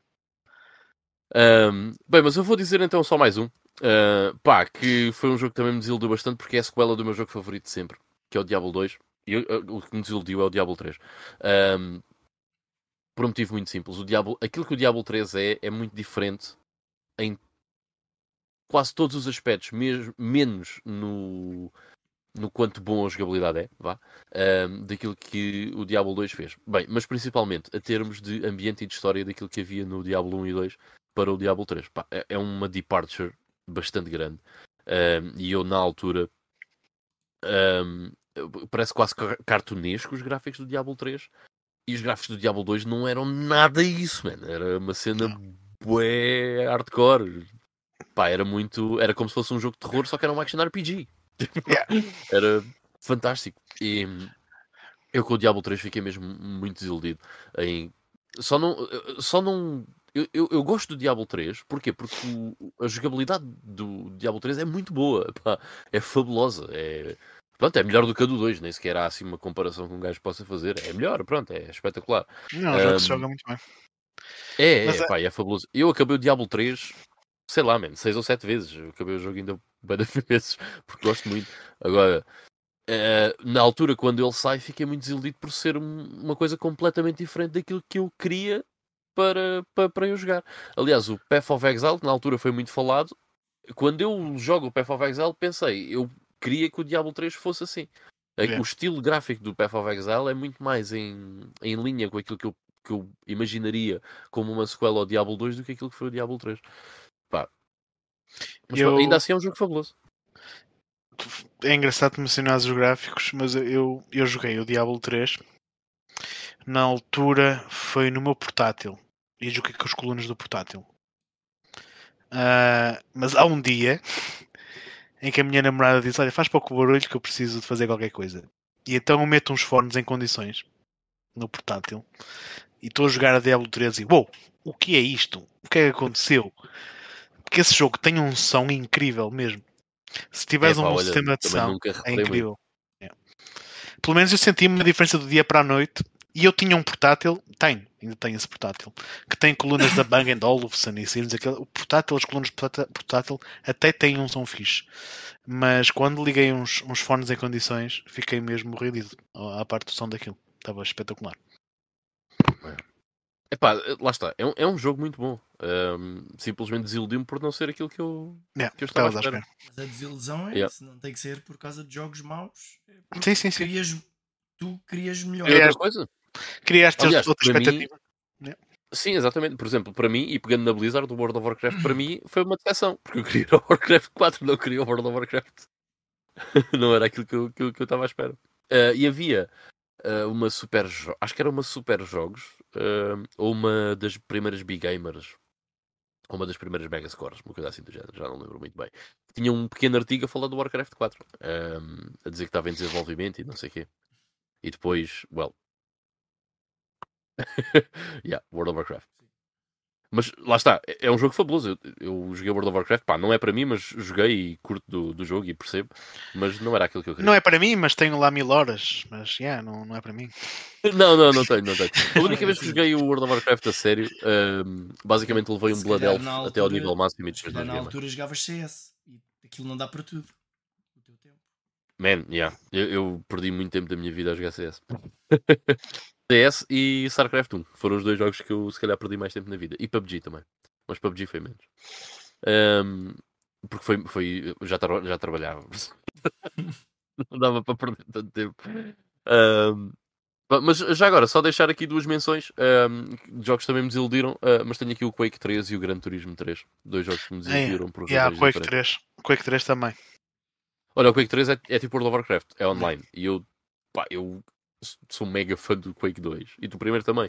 Mas do 2 então eu curto mesmo bem daquele jogo. Sim. eu, Ahm, E de repente sai o 3 e é online. What? Bem lembrado, bem lembrado. Porque eu, eu, eu tinha visto os artigos nas revistas, eu vi as imagens e que este jogo parece mesmo fixe gráficos altamente. Mas depois quando o jogo, e eu, mas espera lá, é só isto? Não tem um modo história? Não... Ah, e o modo história é isto? Ah, ok, pronto. Joguei isto Esquece. na Dreamcast e achei isso. Tipo, isto não deve ter. eh, Não deve ter aqui a cópia pirata certa. e sabem qual é que é o maior problema do, do Quake 3? É que ainda por cima existia o Unreal Tournament. e eu, se fosse para jogar online, preferia jogar Unreal Tournament do que Quake 3. Achei, que- na altura gostava muito mais do, do UT. Epá, não sei. Eu tenho uma costela John Kermack. Eu acho, eu acho que o Unreal Tournament é melhor, mas prefiro o Quake 3. Eu gostava muito do, do UT na altura, curtia bem do jogo. Também, Ah, também mas pronto. muitas horas. Faltei a muitas aulas de faculdade para jogar o tempo. Não, acho que não. Totally Da worth minha it. parte. Da minha parte acho que não. Eu, eu lembrei-me aqui do, do Captain America da Mega Drive, que eu fui nos exemplos recentes num jogo que, que me tinha desiludido, mas acho que não vale a pena também estar a perder muito tempo, não. Não é, não é fácil dizer jogos porque é- para mim preciso pensar um jogo em que eu tivesse mesmo muito, muita vontade de jogar. Pois é isso, é isso. Nem é daqueles jogos, já, deixa lá ver o que é que isto vai dar. Mas, Porque hoje, um gajo, hoje em dia, com a informação que temos, já é um bocado difícil ficarmos desiludidos com alguma coisa. A menos que a gente queira fazer tipo um media blackout de, de um certo jogo e depois vais, Yeah. compras jogas ali e não tinha nada a ver com o que eu queria. Mas às vezes a opinião de, da maioria não tem nada a ver com a tua e, e acabas por desiludir Sim. mesmo que estejas bem informado. Olha, um jogo muito eh, relativamente recente que eu adorei foi o Vampiro, man. O Vampiro, O acho que Vampiro, é eu gostei, mas, fabuloso. mas não estamos Mas a muita gente jogos. disse. "Ui, Não sei. bué." Sabes porquê? Porque se calhar os, os jogos tipo Souls ainda não estavam muito na moda. Aquilo não é bem tipo Souls. tu jogares, se tu se fores um vampiro bom, vais ver que é um jogo tipo Souls. Porque não Ah, ganhas ok, mas- XP. Imagina, isso sou eu na, na realidade, né? Que eu sou um humano normal. Se eu sou vampiro, vou comer pessoas. Tipo, estás a brincar? Se o jogo me deixa ser vampiro, vou comer pessoas. Só pessoas, animais não. Exato. Não, não, só pessoas. pessoas é na boa. Aliás, quem me dera ser vampiro, meu. Quem me dera ser vampiro. Vampiro vegan. Eu vou. Olha, era o Patrácula. O Patrácula era vampiro e era vegan. Ahm, Por acaso é, é uma diferença. Esse, yeah, esse é true. vampiro é uma diferença grande entre seres um vampiro bom e um vampiro mau. sim, porque o bom dá-te o true ending, né? Dá-te outro ending. Por isso é que eu quis Acho ser que- o, o vampiro bom.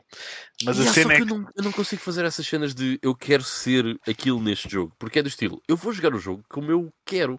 E quando eu Yeah. meto barreiras àquilo que eu quero fazer, eu sinto sempre que não estou a aproveitar o jogo que, que, pá, que eu estou a jogar, estás a ver? Não, mas eu depois, eu depois experimentei o, o Dark Side e é, é, é completamente diferente porque tu quando comes quando comes um NPC ganhas bué de experiência, mas uma coisa ridícula do que andas a matar os, os mesmos inimigos vezes sem conta.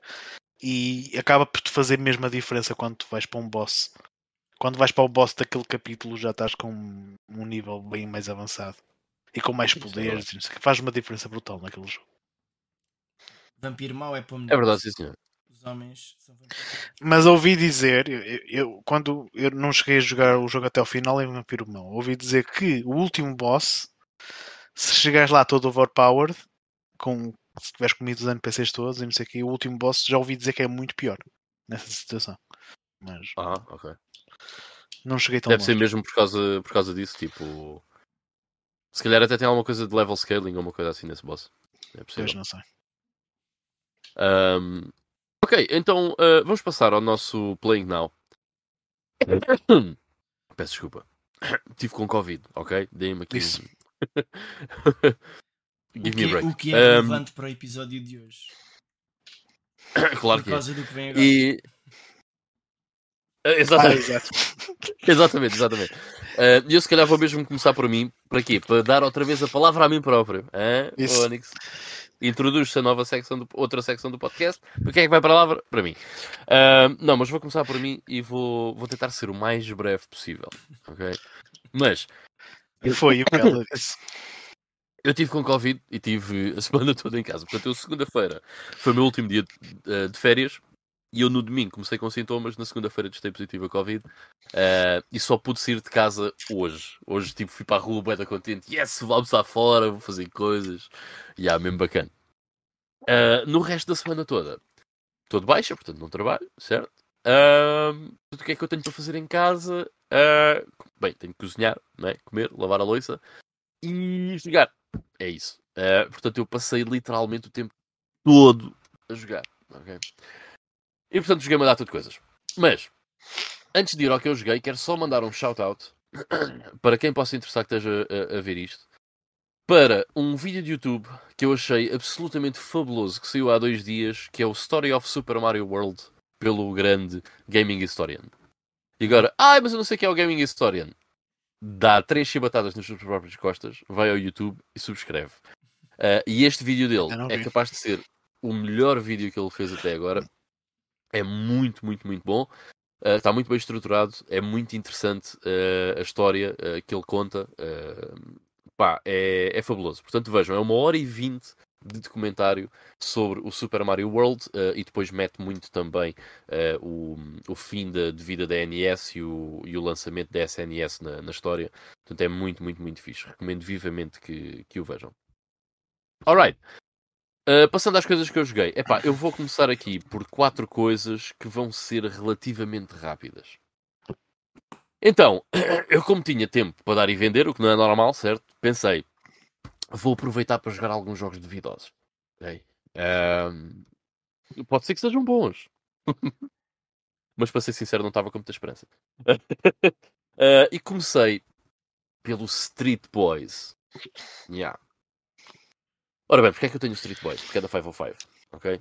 E o que é que a 505 fez? O Shogun's Blade. Ou melhor, o que é que a 505 publicou? O Shogun's Blade. Mas eu descobri com o Street Boys Uh, porque eu fui ver, eu, eu, tive que ir ver, mas quem é que fez esta merda? Isto é horrível. Quem é que fez isto? Os mesmos gajos que fizeram o Shogun's Blade. por acaso são os mesmos gajos que fizeram o jogo que eu vou falar a seguir, que é o Demolition Girl. Que por acaso são os mesmos gajos que fizeram quase todos os jogos podres que a 505 meteu cá para fora. É impressionante. Uh, e ainda hoje estão no ativo. E o último jogo que eles fizeram até é uma coisa que não é assim propriamente muito má, supostamente. Mas eles até fizeram os Orient Chambaras também. Entretanto, aprenderam. Epá, acho que não é nada do outro mundo, mas acho que não é tão mau quanto o Street Boys, porque também é difícil, né? Pá, para ser pior que o Street Boys é, é, é, é muito complicado. Bem, mas eh, passando à frente para não perder muito tempo com estes jogos, o que é que é o Street Boys? Pá, é um beat'em up, é o pior beat'em up, acho eu, que vocês podem jogar na PlayStation 2, pelo menos não conheço um pior. Até agora.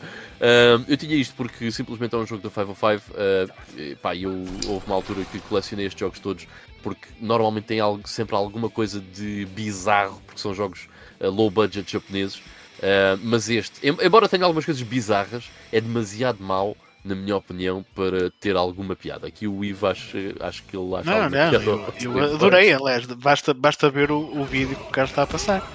Aquelas animações fantásticas, aqueles polícias, oh, tu pegas nos gajos para ali. Vai, eu, eu, eu tenho este jogo porque eu joguei em tua casa, tua culpa.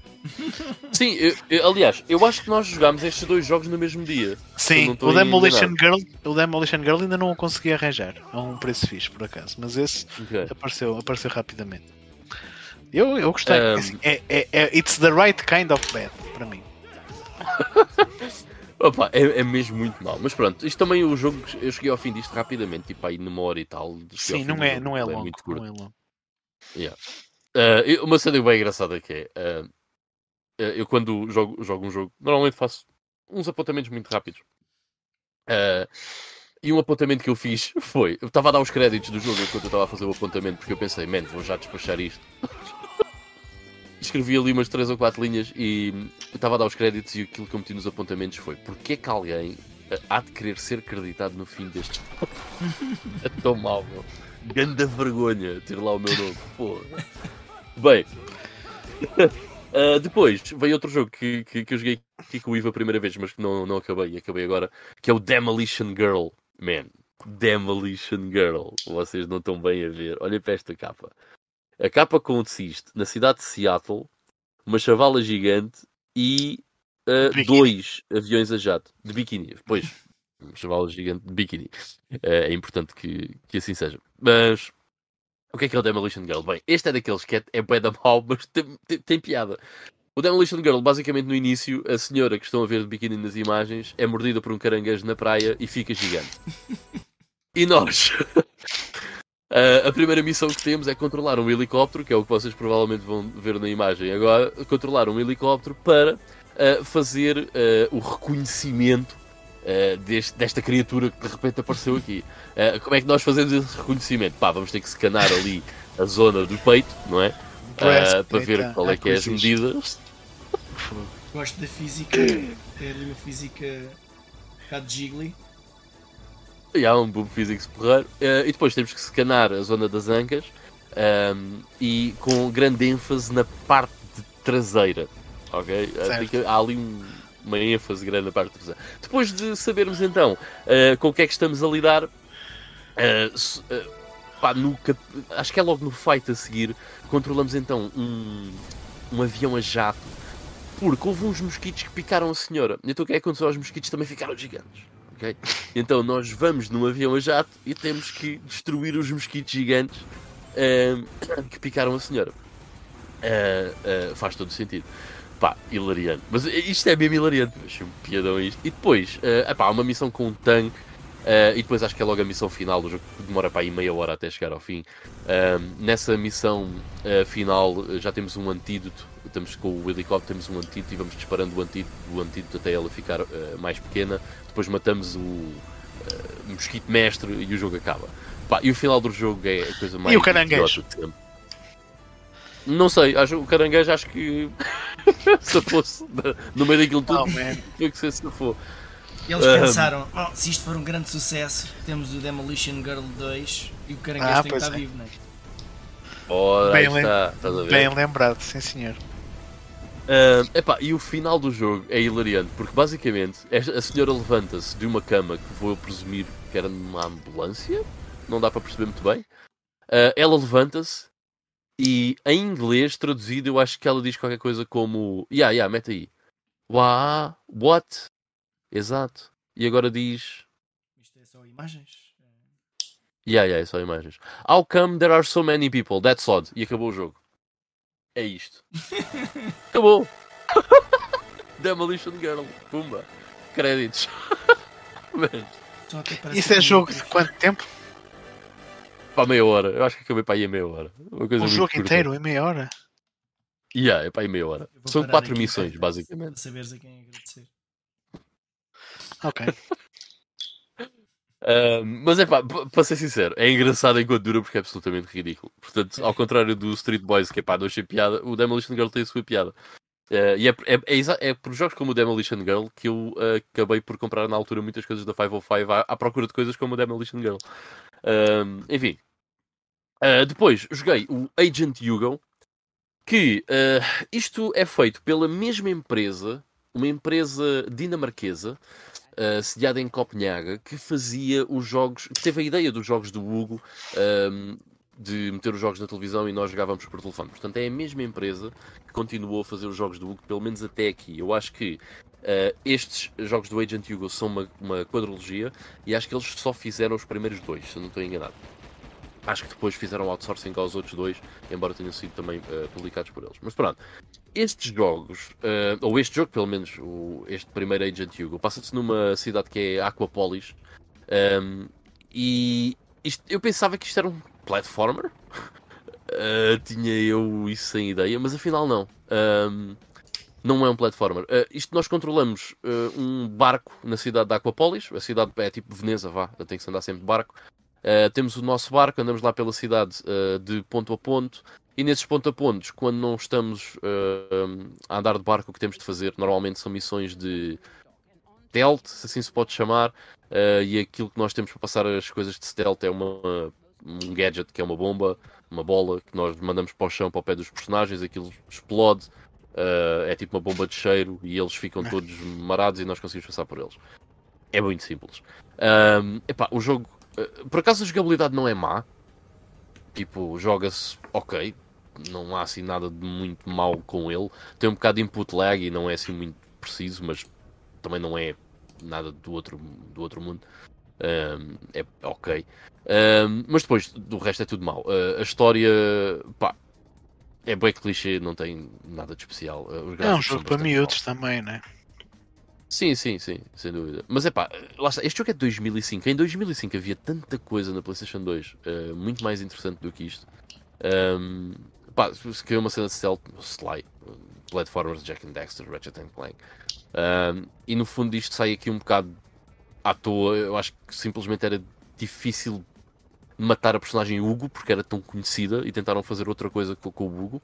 Um, eu acho que aqui não resultou muito bem. Embora eu acho que é um effort um, é, é honroso, mas não, não é um bom jogo. Um, eu sinceramente estive para desistir de jogar isto porque achei que não ia, pá, que ia ser uma grande seca durante uma data de horas, mas a verdade é que de repente o jogo acaba ao fim de uma hora, demorou-me para aí uma hora e meia man, a acabar o jogo. É, é bué da What? curto. Yeah, yeah, é bué da curto. Eh, eu comecei, pá, olha, está aí a bomba, pum, pronto, e agora já podemos passar. É só isto que o jogo tem para oferecer. Um, e o, o jogo é, é- é mesmo muito curto. Eu estava a fazer as missões principais. Não sei se tem outra coisa que eu não, não, não fiz mais nada, mas estava a fazer as missões que até. E ali tendo alguma piada com. O voice acting não é mau no jogo por acaso. E tendo ali alguma piada com algumas personagens que largavas aquele ré. Um, mas pronto, uh, no, no fim de- das contas, é um jogo muito curto, é, é, um, é um effort interessante e eu percebo o que é que eles queriam fazer com a personagem do Hugo, uh, mas uh, no fim acho que, que simplesmente não resultou e é, é uma má execução técnica do, um jogo do Hugo. Um, felizmente foi bem curto.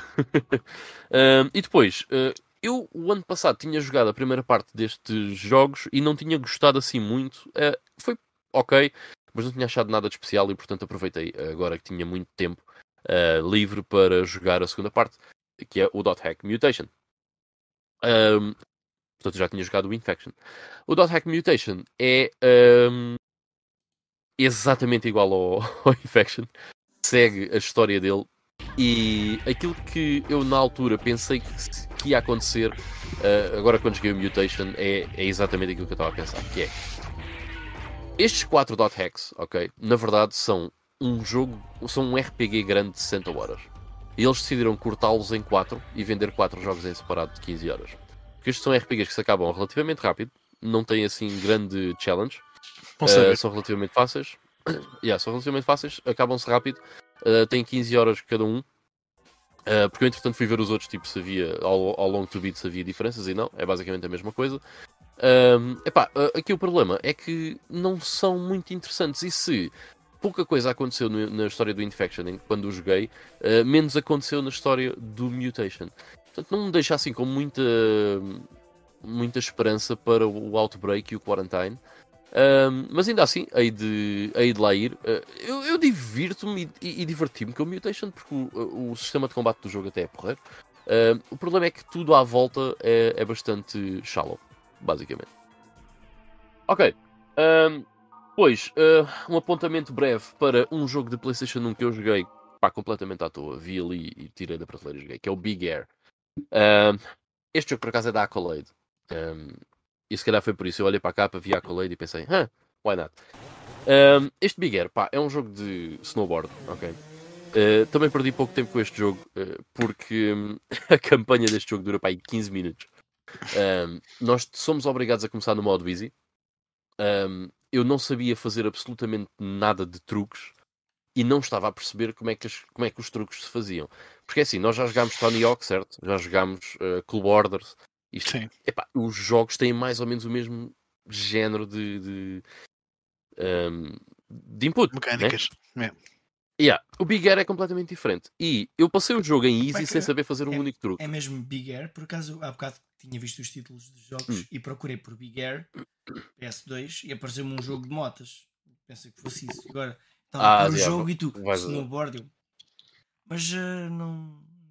Não estou. Não, já mete parece. Big Air Accolade 1999. Se calhar é mais fácil. Ah, é da Codemasters? Accolade, Accolade. Aí eu percebi Codemasters. A Colade é bué da má. Um, Mas pronto, eu não sabia fazer nenhum truque e consegui acabar a, a- a parte em easy do, do jogo. Porquê? Porque uh, o easy, pá, eu fiz lá um truque só de carregar no círculo, aterrei e está bom. Aquilo deixou-me passar para o normal. Uh, quando cheguei ao normal, bem, não conseguia passar, mas uh, embora o jogo não fosse nada de jeito, eu fiquei naquela, epá, já que isto é, também é, é só isto, deixa-me lá aprender só como é que eu faço aqui um truque para conseguir passar o, isto é normal. Um, fui à net, não consegui encontrar nada. E então o que é que eu fiz? Bem, vamos ao manual. Old school. Vamos ao manual. E foi no manual, eu de repente leio assim. Então, se quiseres fazer um flip, tens que fazer baixo, baixo, direita X. E eu assim, foda-se, mas eu estou a tentar fazer um Hadouken. Estou só a tentar fazer um flip num jogo de snowboard, meu. E, ah, os truques neste jogo fazem-se hum, como se fosse vá, um Hadouken ou um Shoryuken ou uma coisa assim, tipo up, up, down, triângulo coisas desse género. Eu achei isto bem bizarro. E isto enquanto estás a descer ali a, a descida. Sempre a andar. Não, porque ele depois tem. Ele depois tem, isso é tipo corrida, mas depois tem uns modos que é. hum, Tem o Big Air e tem aquele tipo Half Pipe. Hum. Em que tu andas assim e vais fazendo os truques.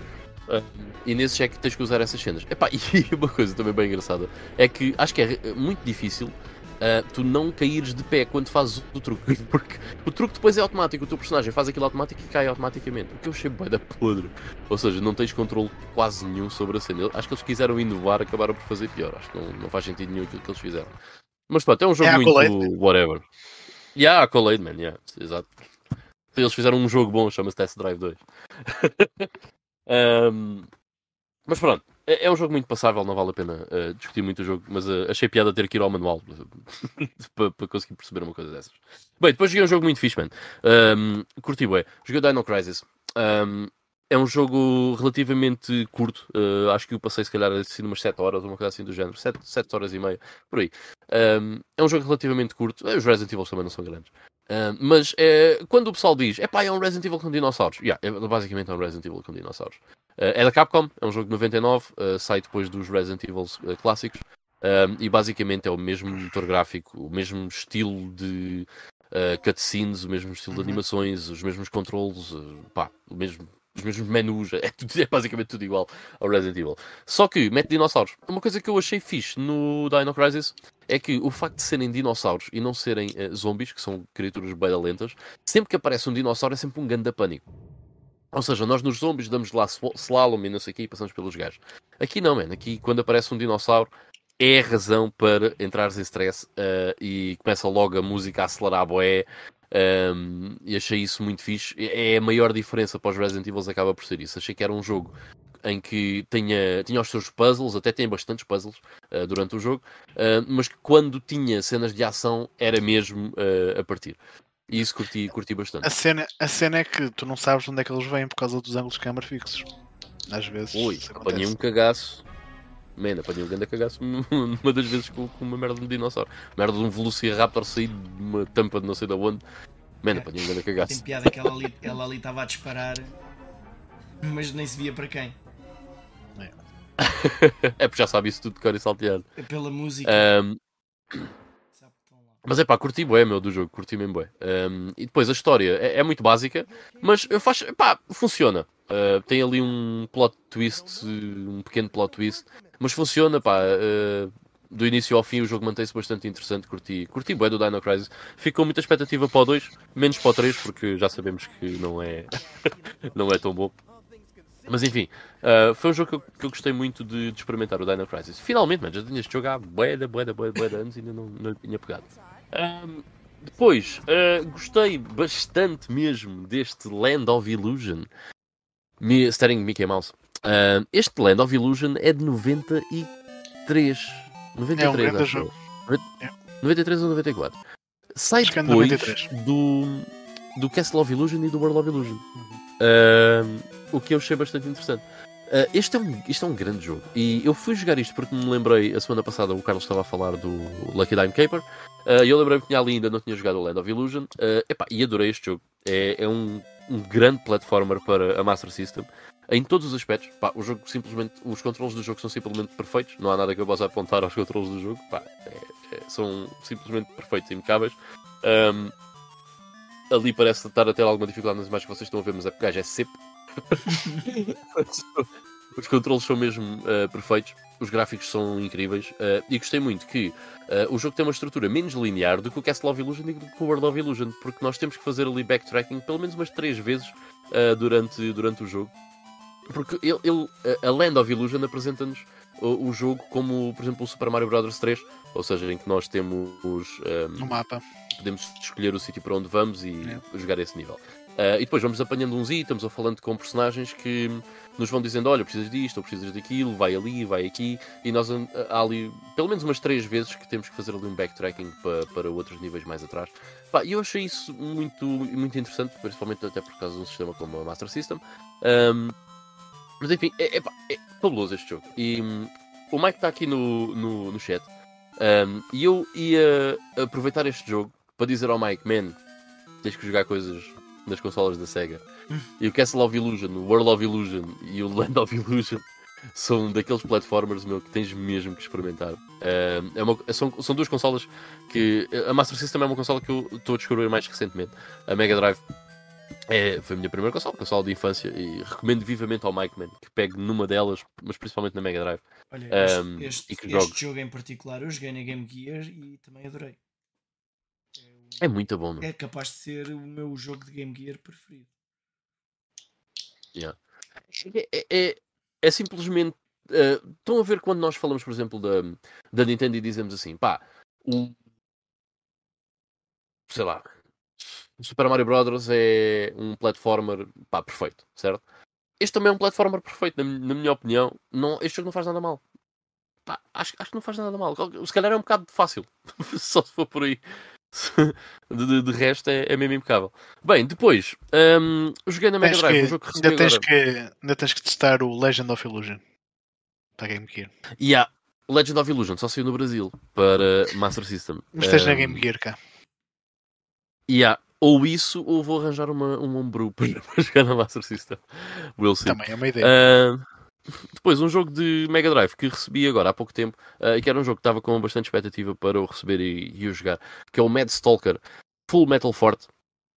Isto foi um jogo eh, que saiu originalmente para o Sharp X68000 e para PC Engine, eh, depois foi hum, acabado pela equipa original em 2020 e foi agora lançado para Mega Drive. A versão física saiu agora eh, o mês passado. Acho que recebi há, um- umas duas semanas, talvez, o jogo. Epá, este Full Metal Forte, eu, eu já tinha visto este jogo várias vezes como um jogo muito bom na- no, no Sharp X68000 e por isso tive muito interesse em, em experimentar isto. Ah, e devo dizer que gostei bastante do jogo, embora ah, quando nós. Ok, que o jogo saiu agora, mas é um jogo que foi desenvolvido durante 1993. Portanto, não, não esperem a qualidade de uma coisa tipo Demons of Astaborg ou, ou, ou, Xenocrisis, ok? Ah, porque no fundo foi desenvolvido em 93, não foi desenvolvido em 2019, or something like that. Mas ah, eu acho que para o jogo na, na altura, ah, pá, acho que está muito fixe e acho que é um conceito engraçado e diferente. O jogo, em certas coisas, faz-me lembrar um bocado o Alien Soldier. Ahm, no entanto, o combate é todo corpo a corpo, o que o torna bastante diferente. Mas é um side-scroller, uh, beat 'em up ah, numa só dimensão, ah, num só plano, ah, que, que se joga muito como se fosse um Fighter 101. Portanto, Por exemplo, para saltar é mesmo para cima no, no D-pad. Um, e quando nós estamos em boss fights, como aquilo que vocês estão a ver agora no ecrã, se estiverem a ver no YouTube, um, basicamente o jogo torna-se um Fighter 101. Ah, e depois, durante os níveis, é um beat 'em up, mas tem a maior parte do, do jogo, e isso também faz muito lembrar o Alien Soldier, é baseado em, em boss fights.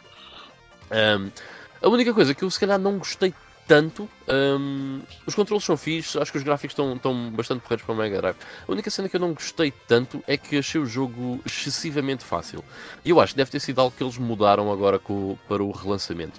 Uh, porque vocês têm, sempre que precisam, uh, senti isso, um- uma cena de vida à vossa disposição.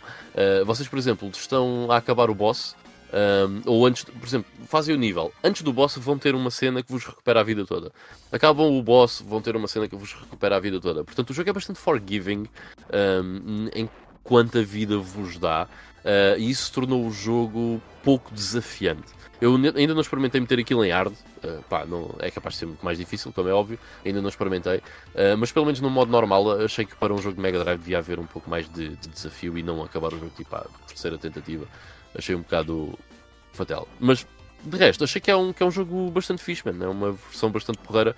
Uh, supostamente a versão do Sharp X68000 continua a ser a melhor, o que não me surpreende. Um, mas acho, acho que é um jogo muito porreiro para se experimentar na, na Mega Drive. É até bom aspecto. Ok. É, é muito bom. Vou só referir muito rapidamente este jogo porque ainda estou a jogar, que é o Redout. Uh, e estou a jogar porque isto é um jogo de corridas tipo Wipeout. uh, e eu basicamente vou fazer com isto o mesmo que estava a fazer com o Dirt 5 aqui há uns tempos, que é vou lá de vez em quando, faço duas ou três corridas, desligo, passo para outra coisa, depois vou lá de vez em quando, faço duas ou três corridas. Mas este jogo é muito bom e eu queria uh, deixar já aqui uma menção a ele, porque se calhar não vale a pena estar a falar mais, mais dele daqui para a frente. O jogo é bastante simples. Uh, vocês têm uma nave e é um jogo tipo Wipeout um, e o segundo uh, analógico, portanto o analógico do lado direito faz uh, o drift à nave. É a única coisa que é assim mais diferente em termos de jogabilidade. O porquê deste jogo ser muito interessante e muito bom é que a sensação de velocidade é, pelo menos do que eu conheço, inigualável até agora. Pá, é incrível a sensação de velocidade que vocês têm no jogo.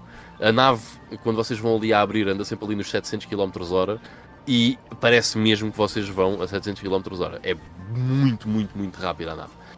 Um, e quando vocês aprendem a controlar um, bem a nave e come começam a conhecer as pistas, epá, é uma sensação fantástica um, este jogo. Portanto, altamente recomendado se vocês gostam do género. Uh, eu estou a curtir bastante o meu tempo com este jogo, do que eu joguei até agora, curti mesmo bué. Até é daqueles que eu não quero que acabe. Um, e sei que não é, a campanha não é assim tão grande como era a do Dirt 5. Uh, já fiz, se calhar, ali umas 15 ou 16 uh, corridas do modo carreira. Um, e está a ser muito, muito bacana. Enfim, Redout.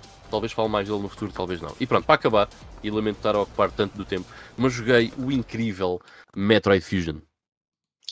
Um, portanto, o Ivo fez-me uh, inveja com o Metroid um, 2. Estamos returns. Para 3DS. Um, que jogaste a semana passada. Epá, e eu estava naquela de jogar qualquer coisa de Game Boy Advance. Um, porque há muito tempo que não pegava no meu Game Boy Advance e decidi jogar o Metroid Fusion. Epá, este jogo é fabuloso, meu. este jogo faz tudo bem. Um, achei a história deste até mais interessante do que a história do, do, do Dread, uh, para ser sincero. Um, mas eh, lá está, man, faz tudo bem. O que é que eu posso dizer? É um excelente Metroidvania, man, é fabuloso. Um, o ambiente é bada louco. Os gráficos para um Game Boy Advance achei que estavam bué da fixe, mesmo a jogar num, num, num ecrã como o do Game Boy Advance, pá, mesmo assim os gráficos são fabulosos. Um, um, pá, a jogabilidade é 5 é estrelas. É, é, bada divertido, mano. É bem divertido. Eu não consigo parar. Estes jogos eu tenho muita dificuldade em parar de jogá-los. Uh, eu acabei isto ontem, uh, ontem uh, hoje, ao fim da tarde. Um, e eu fui, como disse, fui sair, fui almoçar fora, fui a Lisboa, não sei, não sei o que mais. Um, mas estava mesmo naquela de chegar a casa mesmo para acabar o, o Metroid Fusion, porque tinha começado ontem, um, ao fim da tarde. Tive para ir até às 5 da manhã a jogar o jogo porque não conseguia parar. e hoje cheguei, foi a primeira coisa que eu fui fazer. Foi. Sabes que podes pôr o Game Boy Advance no bolso, certo? Não, não dá. Eu não gosto de jogar portáteis, é verdade. Uh, aliás, não é não gostar de jogar portáteis, não gosto de jogar fora de, de casa. Fora se estiver fora de casa, tenho que estar num sítio em que estou tranquilo, num quarto de hotel ou uma coisa assim do género. Aí é na boa, mas uh, assim de um lado para o outro não consigo. Tipo, jogar no barco, não sei o quê, nos transportes públicos, é pá, não, não, não, não é para mim. Um, mas já, pá, uh, fabuloso. Nota 10. Man, excelente. Quero bem jogar os outros, uh, principalmente aquele que tu jogaste, mas vou jogar primeiro o primeiro Metroid. Porque eu estou a fazer isto tudo mal, quer dizer, eu joguei primeiro o Super Metroid, depois fui jogar o, Super, o Metroid Dread, agora venho ao Metroid Fusion. Uh, pá, agora vou pelo menos jogar o primeiro e depois o segundo, pronto. mas o, ordem. o primeiro vais, vais ter dificuldade. Epá, mas deve ser muito bom na mesma. Eu já joguei um bocado do primeiro um, e lembro-me na altura curtir. Mas, uh, vais, mas, yeah. vais sentir a falta de muita coisa. Não te esqueças do Prime. Do? O Prime. Não, mas o Prime, o Prime é 3D, estás a ver? Ou seja, eu estou a falar mas, dos 2D. Mesmo assim. O Prime, aí de lá. Tá... é o mesmo jogo, só que em 3D. É. Certo, certo, certo. certo. Yeah. E resultou lindamente. Mas joga na GameCube, yeah. por favor.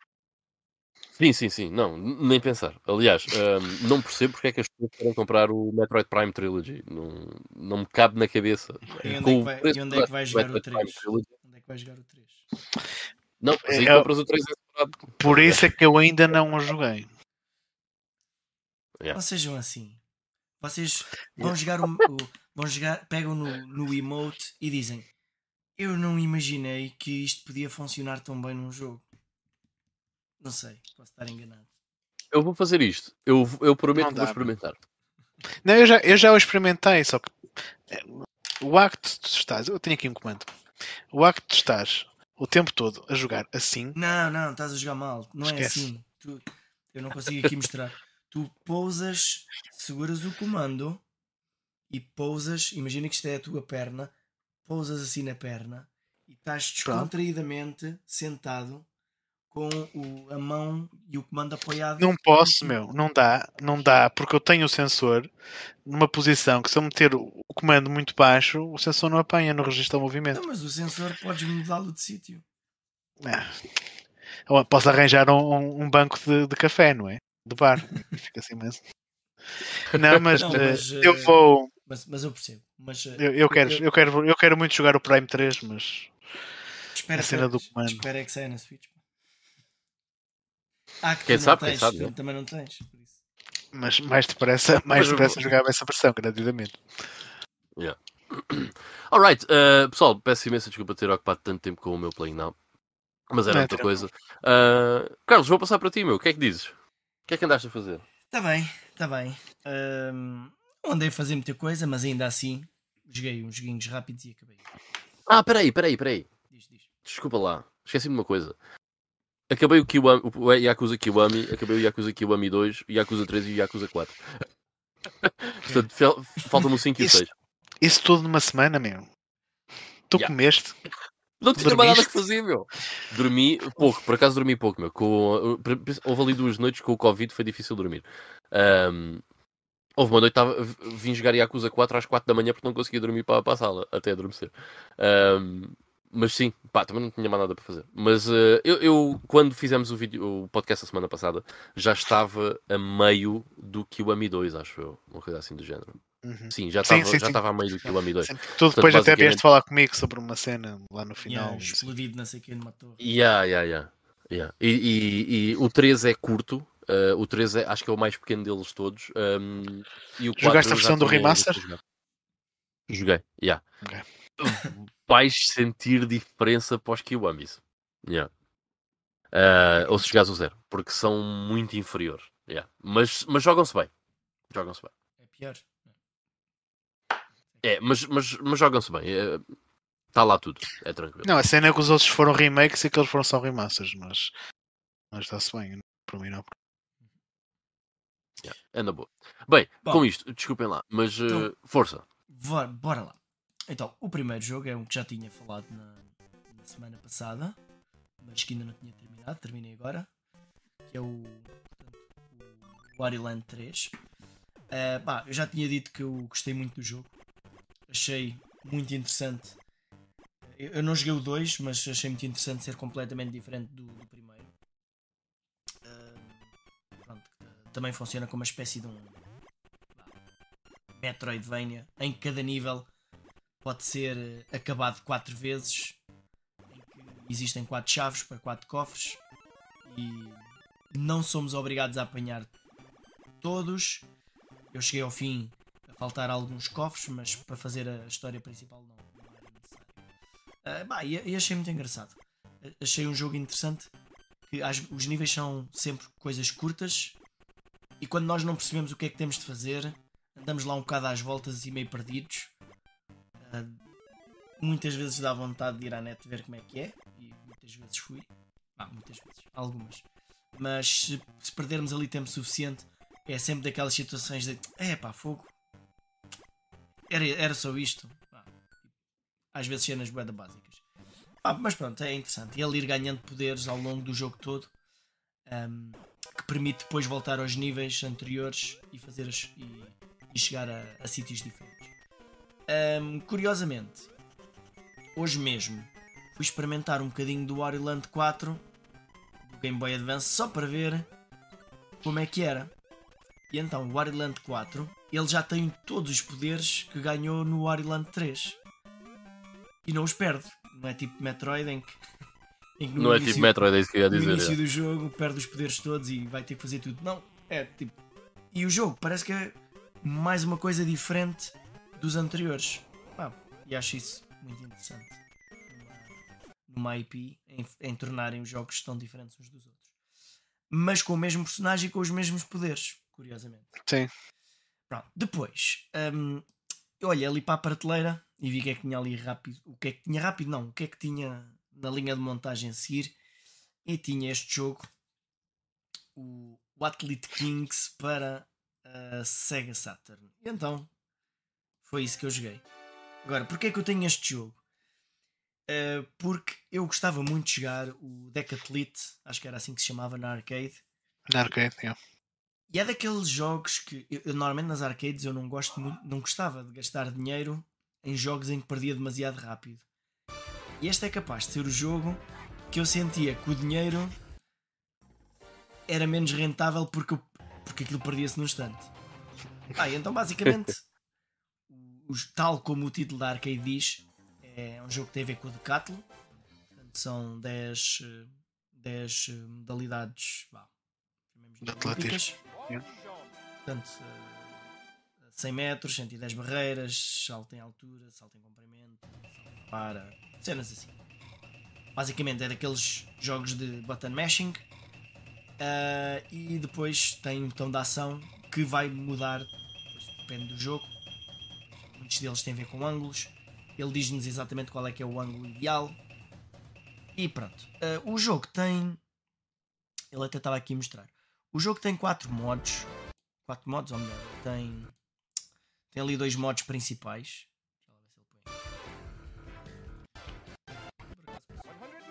Mas pronto. Basicamente tem um, um modo que é decatlo, em que, independentemente de fazermos bem ou mal, avançamos e chegamos ao fim do jogo. Avança sempre. Portanto, não percebi. Parece que estamos a competir com alguém, mas eu não percebi bem contra quem era. E cheguei à conclusão que era contra ninguém. E que no final, eh, tipo, há algumas. As provas de, de- de corrida, por exemplo, tem sempre um personagem que está eh, a, a correr contra nós. E eu perdia, e depois a seguir, tipo nos 1500 metros, que é a última prova, eu perdi, e depois no final estou lá no pódio, primeiro lugar, parabéns. Depois experimentei- participação. experimentei o modo arcade. O modo arcade já era como o modo que eu me lembrava, em que tu tens de fazer um determinado tempo ou uma determinada determinado distância para progredir. Se não conseguires, tens con- continuas o jogo, continuas infinitos, portanto vais chegar sempre ao fim do jogo. E se continuares, o limite baixa. Portanto, é impossível não chegares ao fim neste jogo. E eh, pronto. E não, não é um grande desafio. Ainda assim, acho que era daqueles jogos que na altura talvez fosse fixe para jogar com um amigo que soubesse jogar bem a isto e tentar eh, fazer uma competiçãozinha a ver quem é que conseguia ter um centímetro mais que o outro. Eu, Ahm, por acaso, quando era miúdo, gostava muito destes jogos, pá. Hum, eu joguei um muito dos jogos- o Olympic Gold da Mega Drive, por exemplo. eu joguei muito hum, uh, o Winter Challenge e o Summer Challenge, as versões de DOS. E eram de quem? Eram da Accolade. Eram da Accolade. Era, era da Um, Colette, sim. Yeah, jogava muito esses jogos com, com o meu pai e, e gostava muito. Um, depois para a frente lembro-me de gostar muito do Sydney 2000, acho que era o Sydney 2000 para PS1. Um, mas já, sempre, por acaso são jogos que eu até acho uma certa piada, mas hoje em dia não tenho paciência para, para jogar. Mas este Athlete Kings eu também tenho ali e hei de o jogar, porque este Ah, é é, mais coisa- arcade e isto deve ser fixe. É uma coisa para lá, 30 minutos, chegas ao fim, está feito, está tudo visto e siga. Ah, mas por acaso eu sempre gostei muito deste tipo de jogos. É como tu, só que uns anos antes, era o Track and Field, cheguei a ver nas arcades e na NES, apesar de não jogado. Ah, e o, como estava a dizer, o Olympic Gold dos Jogos Olímpicos de Barcelona, portanto em 1992. Yeah. Eh, e, Yeah. gostava, e gostava mesmo muito de- do jogo na, na Mega Drive. Pronto, e este é, é fixe. E já agora, caso estejam a pensar, a melhor maneira de fazer button mash não é assim, se usarem dois dedos no mesmo botão, se o botão for grande o suficiente, né? mas aqui dá bem porque temos o A e o C, então assim é mais rápido. Eu tenho, eu tenho outra técnica, Então como é que é? não sei como é que, não sei como exemplificar. Deixa-me ver aqui no É pá, por falar em, em, em button mashing desses, o Street Boys ahm, às vezes pede-te para hum, fazeres button mashing, né? Mas diz press buttons, não interessa quais, Buttons. press buttons. Eu, Qualquer tipo, no da PS2 às vezes faço assim. Vai no comando Uhum. e Ah, também, também não. A minha Podes fazer tipo os gajos do Tetris. É uma cena era- Mete o dedo por cima. A minha é uma é, cena tipo-. É da arcade. atenção. É uma cena tipo Parkinson Pois, pois. avançado. Olha, se usares aquela estratégia de, dos toques de trás do comando. Mas essa, essa dos dois botões também, também. faço. Dos dois dedos no, no botão também faço às vezes. Ok. E finalmente, um jogo que eu já tinha falado aqui, que tinha terminado, já devia ter incluído na semana passada, mas depois esqueci-me. eh, e até fiz mal porque era o melhor de todos. É o Capet. Então, eu durante as minhas férias, dá umas. eh, dá- daqueles, daqueles episódios que eu não estive cá, este foi o jogo que eu joguei mais. O meu filho começou a jogar isto e eu comecei a ajudá-lo no modo fácil e depois fui fazendo no modo no modo normal. Epá, este jogo é. Este jogo é muito fixe. Para Já é muito desafiante e, eh, e, é muito, e é divertido e é engraçado. E por mais vezes que a gente morra, eu nunca me senti aborrecido com este jogo. Portanto, o jogo tem três tipos de níveis. Tem este que não é super frequente, que é tipo, estamos numa. um shmup. O, isto é sempre um boss rush, é sempre contra bosses. Este é o modo mais normal em que a tentar derrotar o boss. E depois tem alguns níveis. Não é do Uber, mas tem alguns níveis de run and gun um, que servem só para ganhar moedas, para, para comprar armas. E as armas acabam por, e os poderes acabam por ser uma cena fixe porque é isso que te vai fazer melhorar e tu consegues usar os poderes que melhor se adaptam à tua forma de jogar. Há vários tipos de armas, se bem que a arma principal é sempre boa para, para muitas situações. E depois tem uma série de outros poderes que podes, uh, que podes usar. No final, a cena que viram aqui, ele dá-te uma pontuação consoante o, o quão bem tu jogaste contra o boss. E, uh, e portanto, e, e, depois vais uh, recolhendo ali o, as. Ah, esta cena aqui também é engraçada que ele diz quantas vezes é que tu morreste. Não me lembro quantas vezes. Não, ah, não fui ver okay. no fim quantas vezes é que morri, mas. Se calhar umas mil vezes. Morre-se muito. Um, o que é que há também de fixe neste jogo? Um, quando tu jogas no modo fácil, tu vais progredindo, mas quando chegas ao boss, ao, ao, ao sítio do boss final, diz ah, não, tu tens é que isto não se chega, tu tens de tens de receber os contratos que só ganhamos quando jogamos no modo normal. Então eu fui saltando alguns níveis do modo normal, fazendo no fácil e depois fui obrigado a voltar atrás e fazer ah, e o, os bosses finais, os dois, muitas vezes morre lá. Mas à medida que vais morrendo, é daqueles jogos que vais quase que já não cometes os mesmos erros, vais jogando melhor, vais percebendo é que a coisa funciona e nunca te aborreces de fazer aquilo muitas vezes porque sentes que estás a progredir. Uma cena também muito fixe é que quando estás habituado a jogar no easy, depois vais jogar no normal, os bosses são diferentes. Têm, aparecem em, form, em formas novas, têm novas habilidades e levam mais dano. E então é, é fixe. Eu tive uma grande, um grande treino. Foi jogar com o meu filho, porque quando jogamos a dois, os bosses levam mais dano. Só, portanto, é mais difícil matá-los. E como o meu filho não faz metade, portanto, eu acabava por acabava por às vezes ter que lhe dizer: Olha, neste não jogues, senão eu não consigo fazer isto. No entanto, eu, quando... eu ri bem quando estava a ver o teu vídeo e tu disseste isso. Mas, mas quando um personagem morre, quando um personagem morre, um, o boss volta a ser outra vez mais mais fácil. Então, mais fácil, leva menos dano. Então, desde que o meu filho morra, comigo ainda com a vida toda, está tudo normal. Mas se o meu filho morre quando eu já só tenho uma vida, portanto já não, não dá. Mas pronto, quando vês alguém a jogar isto bem, o jogo parece simples e fácil, mas depois quando vais lá tu, até ganhares uh, pá, um bocadinho da técnica, o jogo é, é bastante difícil. Outra cena muito fixe, como o filho me ia dizendo, é que, ah, se tu aqui neste, neste boss fizeres não sei o que, aparece o boss secreto, não sei o que mais. E, e assim é. Se em determinados bosses fizermos umas coisas de uma determinada maneira, que até podíamos fazer aquilo naturalmente, uh, acontecem coisas diferentes, ou o boss tem uma fase nova. Por exemplo, há um boss muito engraçado, passa-se num teatro, em que é como se houvesse uma peça em que a mulher se vai casar com um homem.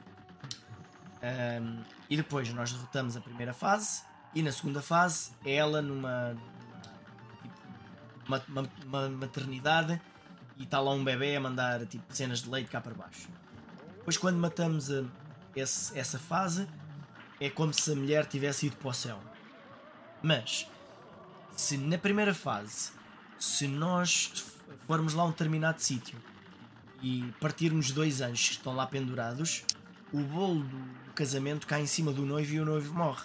Então o noivo morre e a seguir já vamos é para uma, uma cena de freiras para onde a mulher foi e quando matamos ela essa segunda, essa segunda vez em vez de ser só ela morta, espírito, é ela e o marido. E é uma cena muito mais difícil. E pronto, é cenas assim engraçadas. Uh, este, este nível, por acaso, que estamos a ver, também tem uma parte secreta. Mas pronto. É... Eu cada vez que vejo esse game, gameplay, para mim é hipnótico, mas esse jogo. Também é a mim, meu. Esse é, jogo é lindíssimo graficamente. É, é bem e é, e é engraçado como eles conseguem capturar o estilo de animação. Yeah, mesmo. Um, de, destes desenhos animados dos anos 20 ou 30. E não é só o estilo yeah. de animação, mesmo os diálogos, as falas que eles têm, têm muitas expressões daquele tempo. A cena do Fellas que vi ali há pouco. É, e, o... e isto é uma história. Isto é o... este, os, os, personagens principais estavam no casino a jogar dados e a ganhar. O do casino é o diabo. Um, e depois o diabo convence a jogar mais uma vez, eles perdem tudo. Para não lhes ficarem com. O diabo não ficar com as almas, eles concordaram em levar as almas de todos os gajos que vendem dinheiro ao diabo. E estes bosses são gajos que também tiveram no casino. É que ah. a jogar. Okay. É um jogo que vale a pena. É pena não haver em físico, mas ainda assim. Vale Acho que é uma questão de tempo. E pronto. E, um, e penso. Também, também dei um, uma, uma passagenzinha novamente pelo Wipeout 3. Eu não estou a conseguir gostar do jogo, mas pus ali na prateleira e quando eu der a volta aos jogos hei de experimentar outra vez. Mas até agora o iPod 3 da PlayStation não, não me está a atingir. Alright. Então, Ivo, o que é que tu trouxeste? Olha, eu comecei por jogar um jogo indie que é o Finding Paradise, que é a sequela do To The Moon. Algum de vocês jogou o To The Moon? Ah. Uh, não. Portanto, isto basicamente é um jogo de aventura que foi feito pelo RPG Maker. Então é um jogo que tem um aspecto de um RPG da Super Nintendo, como vocês estão a ver ali no ecrã. Mas é um jogo de aventura. Portanto, a cena é, é daqueles jogos super choninhas emocionais, porque é mesmo um bocado dramático, porque tu pertences a uma empresa em que tens que realizar os desejos tipo os últimos desejos de vida de alguém que está, está prestes a bater a bota. E como tu fazes isso? É, tu entras numa maquineta que entras dentro das memórias do, do paciente e vais explorando as suas memórias, uh, vais vivendo os, as memórias mais traumáticas deles, mas as mais felizes também, e a história vai se desenrolando até tu perceberes ao certo que, é que a pessoa, o que é que faz feliz à pessoa e tentas, uh, de certa forma, introduzir uh, memórias simuladas para que o, o, paciente morra em paz e feliz e sereno. Pronto, este é um jogo muito também nessa onda do, do To The Moon. Um, é, é uma aventura gráfica, basicamente, mas com um aspecto gráfico de, de um jogo do Super Nintendo. Tem é uma história engraçada, está tá bem escrito, porque apesar da história em si do paciente ser um bocado dramática e tal, a, a dupla de personagens que a gente controla, uh, eles estão sempre picados um com o outro, portanto também tem um bocado de sentido de humor para aligerar as coisas. Pá, e ocasionalmente assim, tipo, alguns easter eggs de mini-jogos, de cenas uh, mais aleatórias. Há uma batalha de RPGs mesmo, tipo no contra o boss final. Eles de vez em quando lembram-se de fazer assim uma coisa ou outra para, para ser um pouco diferente. Mas a, a ideia tipo, do jogo é vais navegando nas memórias do, da, do paciente e vais descobrindo cenas do passado dele e pronto, a história vai se desenrolando daí para fora. Um, depois joguei também o Gate of Thunder uh, da PC Engine uh, e mais uma vez uh, levei no corpo, forte e feio. Portanto, mais uma vez save state na raça. Pá, e é um, é um shmup da, que foi publicado pela Hudson, salvo erro, produzido pelo pessoal da Red, que foram os mesmos gajos que fizeram os Farist of Eden e os Sakura Taisen mais, mais tarde não sei o A cena é que isto foi produzido por pessoas que trabalharam nos Thunder Force, nos primeiros. Portanto, é um jogo que faz lembrar muito os Thunder Force também a nível de jogabilidade.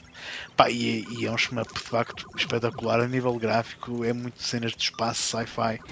Uh, mas a nível de jogabilidade também tenho que se lhe diga, pá, e é daqueles jogos em que tens inimigos a surgir de todo lado.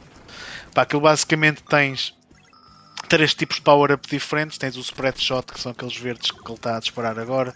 Tens uh, os raios laser, que é o, o, que ele está a disparar agora neste momento.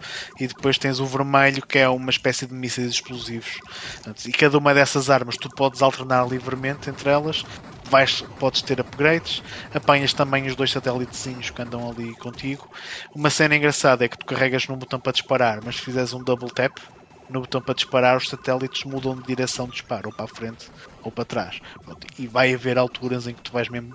Convém mesmo ter os satélites a disparar para um lado e a nave principal para o outro, porque vais ter inimigos a, a aparecerem-te pelas costas e tens, e tens que, que ser rápido a eliminá-los. Um, tens um botão também para controlar a, nave, a velocidade da nave. Pai, pronto, a nível de mecânicas de jogo é mais ou menos isso. Um, a cena é que pronto, é, é um jogo web frenético porque está sempre a acontecer imensas coisas no ecrã e tem uma banda sonora do caraças a acompanhar, uma banda sonora assim muito hard rock, heavy metal, cheias de guitarradas e riffs sonantes e solos de guitarra e não sei o quê. Está tá muito fixe. É, pá, por acaso curti bastante o jogo. Apesar... Man, o, o Gate of Thunder é o, um dos jogos favoritos do meu do youtuber pá, que eu mais gosto de ver, do gajo que eu mais curto ver no YouTube, que é o Beathead 1000. E o gajo. Pá, o gajo está sempre a falar de, de Gate of Thunder e não sei o quê, montes de vezes quando fala de shmups, o gajo gosta bem de shmups, muitas vezes quando ele fala de shmups, fala do Gate of Thunder, tipo, que é um dos grandes shmups. E, o gajo uma vez, eh, lá num, num dos programas que o gajo faz, que é basicamente uma hora de talk show, de sitcom, em que ele no fim joga para aí 10 minutos de jogos, ele lá uma vez foi o Gate of Thunder. Pá, eu quando ouvi a banda sonora do Gate of Thunder, eu já conhecia o Winds of Thunder, ou Lords of Thunder, uh, aqui no, no Ocidente, um, mas quando ouvi a banda sonora fiquei, what? Tenho que ter isto, mas pá, é mesmo fabuloso, meu. É, a, yeah. a, torna logo o jogo uma coisa diferente, porque, pá, porque mete bem energia, uma banda sonora com boa energia, mete, mete. Uma, uma grande metalada, Fantástico. louco. Yeah. Já agora, uma coisa que Muito eu não sei se, se vos referi, mas pessoal lá em casa está a ouvir o som do jogo. Ah, okay. pronto. Não, pronto. Sei se, não sei se o volume está bom. Se calhar, não nos estão a, se calhar não nos estão a ouvir a falar e já estão a ouvir a música. Mas ei! Eu, eu, eu, pus, o, eu pus o volume do, do jogo mais baixinho. Depois logo vejo. Ninguém se queixou até agora. O, o Mike disse yeah, mas not bad. Ok. Ok. Obrigado, Mike. É, mas, mas moving on, depois também continuei nas cenas do, dos indies e, e, joguei não um, mas dois jogos, porque joguei o primeiro, primeiro episódio e o segundo, que foi o Nicholas Eimrich The Inquisitor, que é uma aventura gráfica que eu já tinha aqui em backlog há algum tempo. Pá, isto é, este, este jogo é daqueles exemplos perfeitos de um jogo indie uh, que tinha um potencial para ser espetacular e, e só não é porque ou a equipa que o produziu não tinha budget para isso, ou não tinham uh, tempo para isso, ou não tinham talento para isso. Eu acho que neste caso há uma mistura dos três. Porque a cena é que isto é um jogo que se passa na, na Idade Média, século XIV. Tu controlas uma personagem que existiu mesmo, apesar da história do jogo ser fictício, tu controlas uma personagem que existiu mesmo, que era um inquisidor mestre, tipo líder da Inquisição, um dos líderes da Inquisição de, daqui da Península Ibérica. Acho que é original de Catalunha, ou o que é que é. Pronto, e nós somos uh, chamados para ir a Carcassonne, no sul da França, falarmos ali com o Inquisidor Mestre, que é este velhote que está aqui, que nos dá uma missão de irmos um, investigar o que é que se passa numa aldeia lá perto, que o padre daquela aldeia desapareceu. Eles já antes tinham mandado um padre que é amigo deste gajo uh, investigar e o gajo também nunca mais deu sinal de vida e estão a mandar este gajo para ir lá ver o que é que se passa. Pronto, e, e, nós no primeiro jogo, só mesmo no fim é que chegamos à tal aldeia. Primeiro vamos andar aqui a explorar um mosteiro e falar com as pessoas e perceber o que é que se está a passar na outra aldeia. Pronto, e vamos perceber que de facto os, os padres desapareceram e a aldeia está consumida pela peste e, e começam a falar-se de aparições demoníacas e não sei o quê. Portanto, o jogo tem aquela vibe de, de cenas uh, pseudo-fantasia, porque a Inquisição existiu mesmo, e a peste negra existiu mesmo, mas tem um bocadinho de fantasia lá pelo meio também. Um, opa, e, o, e o personagem que nós controlamos, que é o tal Nicolau, o gajo está sempre zangado. Tipo, e é muito engraçado as cenas da personagem dele, porque ele tipo entrevista uma mulher, uma camponesa aleatória que está a chorar e não sei o quê. Então, o que é que se passa e não sei o quê? Minha, my good woman, what happened? Não sei o quê. Sorry to intrude. Ela, ah, not now, father, not now. É já ok. Fala o seguinte. Pam, um soco nas trombas e começa aos gritos com ela e não sei o que e pede para ela falar. É, é, o gajo é mesmo bem agressivo às vezes, mas é um gajo inteligente e não sei o que. Até, até gostei da personagem. Mas é, é um jogo boeda, boeda fora nesse aspecto. Uh, e a primeira cena que me chamou a atenção positiva no jogo, para além do setting dele, é que quando eu começo um jogo novo, a primeira coisa que eu faço é boas opções. Sempre. E eu vejo na parte da, da, do, da língua do jogo, tens texto, várias línguas, depois tinha lá a parte do voice acting.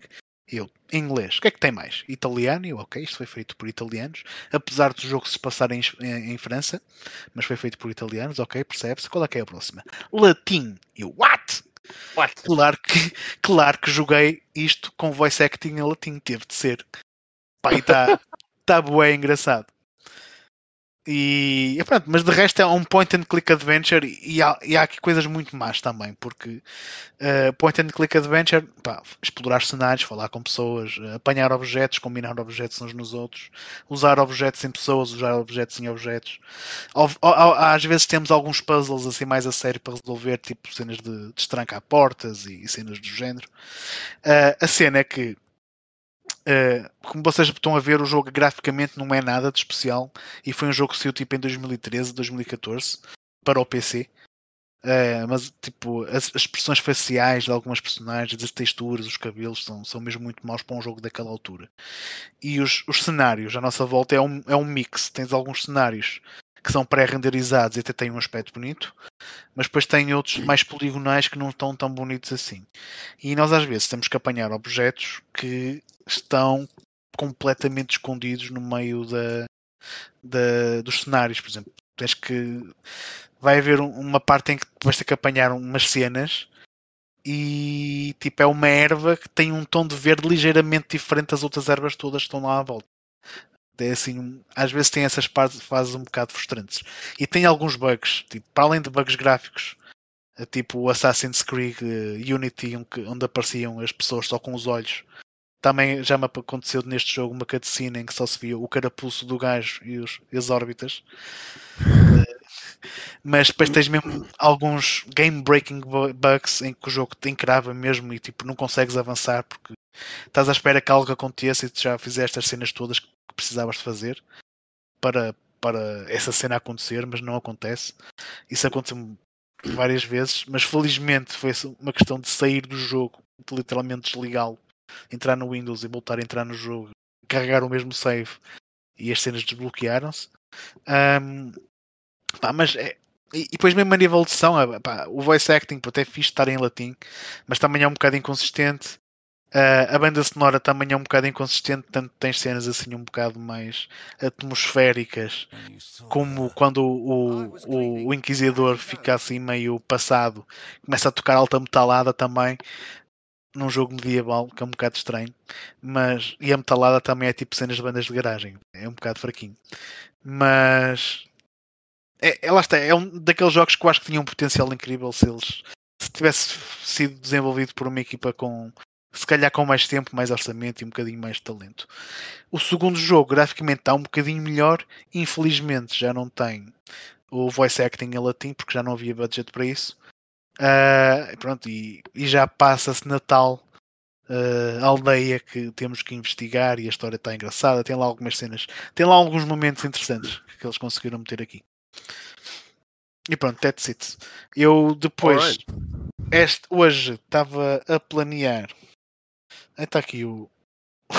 Está aqui o Mike a perguntar se é o Papa Nicolau. Pois não sei, ele se calhar. Se calhar quase. Eu hoje estava na esperança, tava, tinha planeado jogar uma cena, mas deu-me uma de Lazy Sunday, então no seguimento desta cena do, do Nicolau Heinrich de Inquisitor, acabei antes por me deitar no sofá um bocadinho e viver um filme e decidi ver o The Name of the Rose com o Sean Connery, que é um excelente filme. Foi um filme que eu vi em miúdo na escola, pai no sétimo ou oitavo ano, a professora de história. Vamos ver este filme. Pronto. E desde essa altura nunca mais eu tinha visto e, pá, e decidi ver hoje pá, e curti. curti, curti o filme. É tipo uma história de detetives, mas na Idade Média. Com inquisições e, e cenas a mistura. Esse, esse filme, É um tem, grande gajas, filme, esse gosto filme tem gajas nuas. Não, parece não, uma gaja nua no princípio. Aparece uma gaja no, no princípio, sim, eu vi na escola. É verdade. Não sei, não sei como é que eu vi isso na escola, mas eu vi. Eu vi o Train Spotting na escola. Uncut. Eu, eu também vi o Em Nome da Portanto- Rosa na, É. na escola, já. Fazia parte, do- é, man, fazia parte do currículo, estamos a falar dos anos 90. Não, Ah, então, ah, então a minha escola não foi especial, então se fazia parte do currículo educativo faz sentido. não, não, não, não sei se fazia parte do currículo, mas eu também vi na escola. Ah, também vi com, por uma pessoa, professora de História num anfiteatro. É. É um grande Olha, filme. uma, uma, uma coisa, olha uma, uma coisa curiosa com o nome da Rosa. Quando o nome da Rosa estreou ah, no cinema e essas coisas, foi na altura em que eu vi pela primeira vez o episódio 4 da Guerra das Estrelas. Hum. E estava a dar lá em casa do meu primo e eu achei que aquele filme era o nome da Rosa, o Star Wars. Hum. No- na, na- na cena que estava o Obi-Wan Kenobi. Estás a dizer quando o filme estreou. Quando o filme estreou quando na estreou? TV. Não, quando estreou o nome da Rosa. Na TV. o- Não, no cinema. Foi na altura. É que eu apareceu o saquei, eu saquei o filme hoje. E o filme é de 86, portanto só estou aqui a tentar perceber. Sim, sim, sim. Nessa altura. E o meu primo Ok. estava a ver a Guerra das Estrelas e eu achei que o Obi-Wan Kenobi era um personagem do nome da Rosa. Porque já tinha, Ok. visto, já tinha visto o trailer nas notícias ou na televisão e, eh, e achei que aquela fatiota era parecida. A fatiota, a barba, agora que falas nisso, realmente os gajos são parecidos. é. E ele estava a saber. Pois Era é, aquela é. cena antes da luta contra o Darth Vader, mas quando eles sacam das espadas, fiquei a pensar. Não deve ser. Ok. Alright. Ahm, bem, então ficamos por aqui no nosso episódio número 170. Quero agradecer a todas as pessoas que estiveram aqui ao vivo e também a todas as pessoas que vão estar a ouvir isto indiferido. Obrigado. Não se esqueçam de deixar um like, subscribe, partilha aí com toda a sua família, amigos. Ahm, agora, falar sério, obrigado por terem estado desse lado. Ivo, Carlos, há alguma coisa que queiram acrescentar? Nada, meu. Está-se bem? Tudo de bom. Alright. Tudo bom para todos. Bye bye. Fiquem bem. Até para a semana. Tchau, tchau.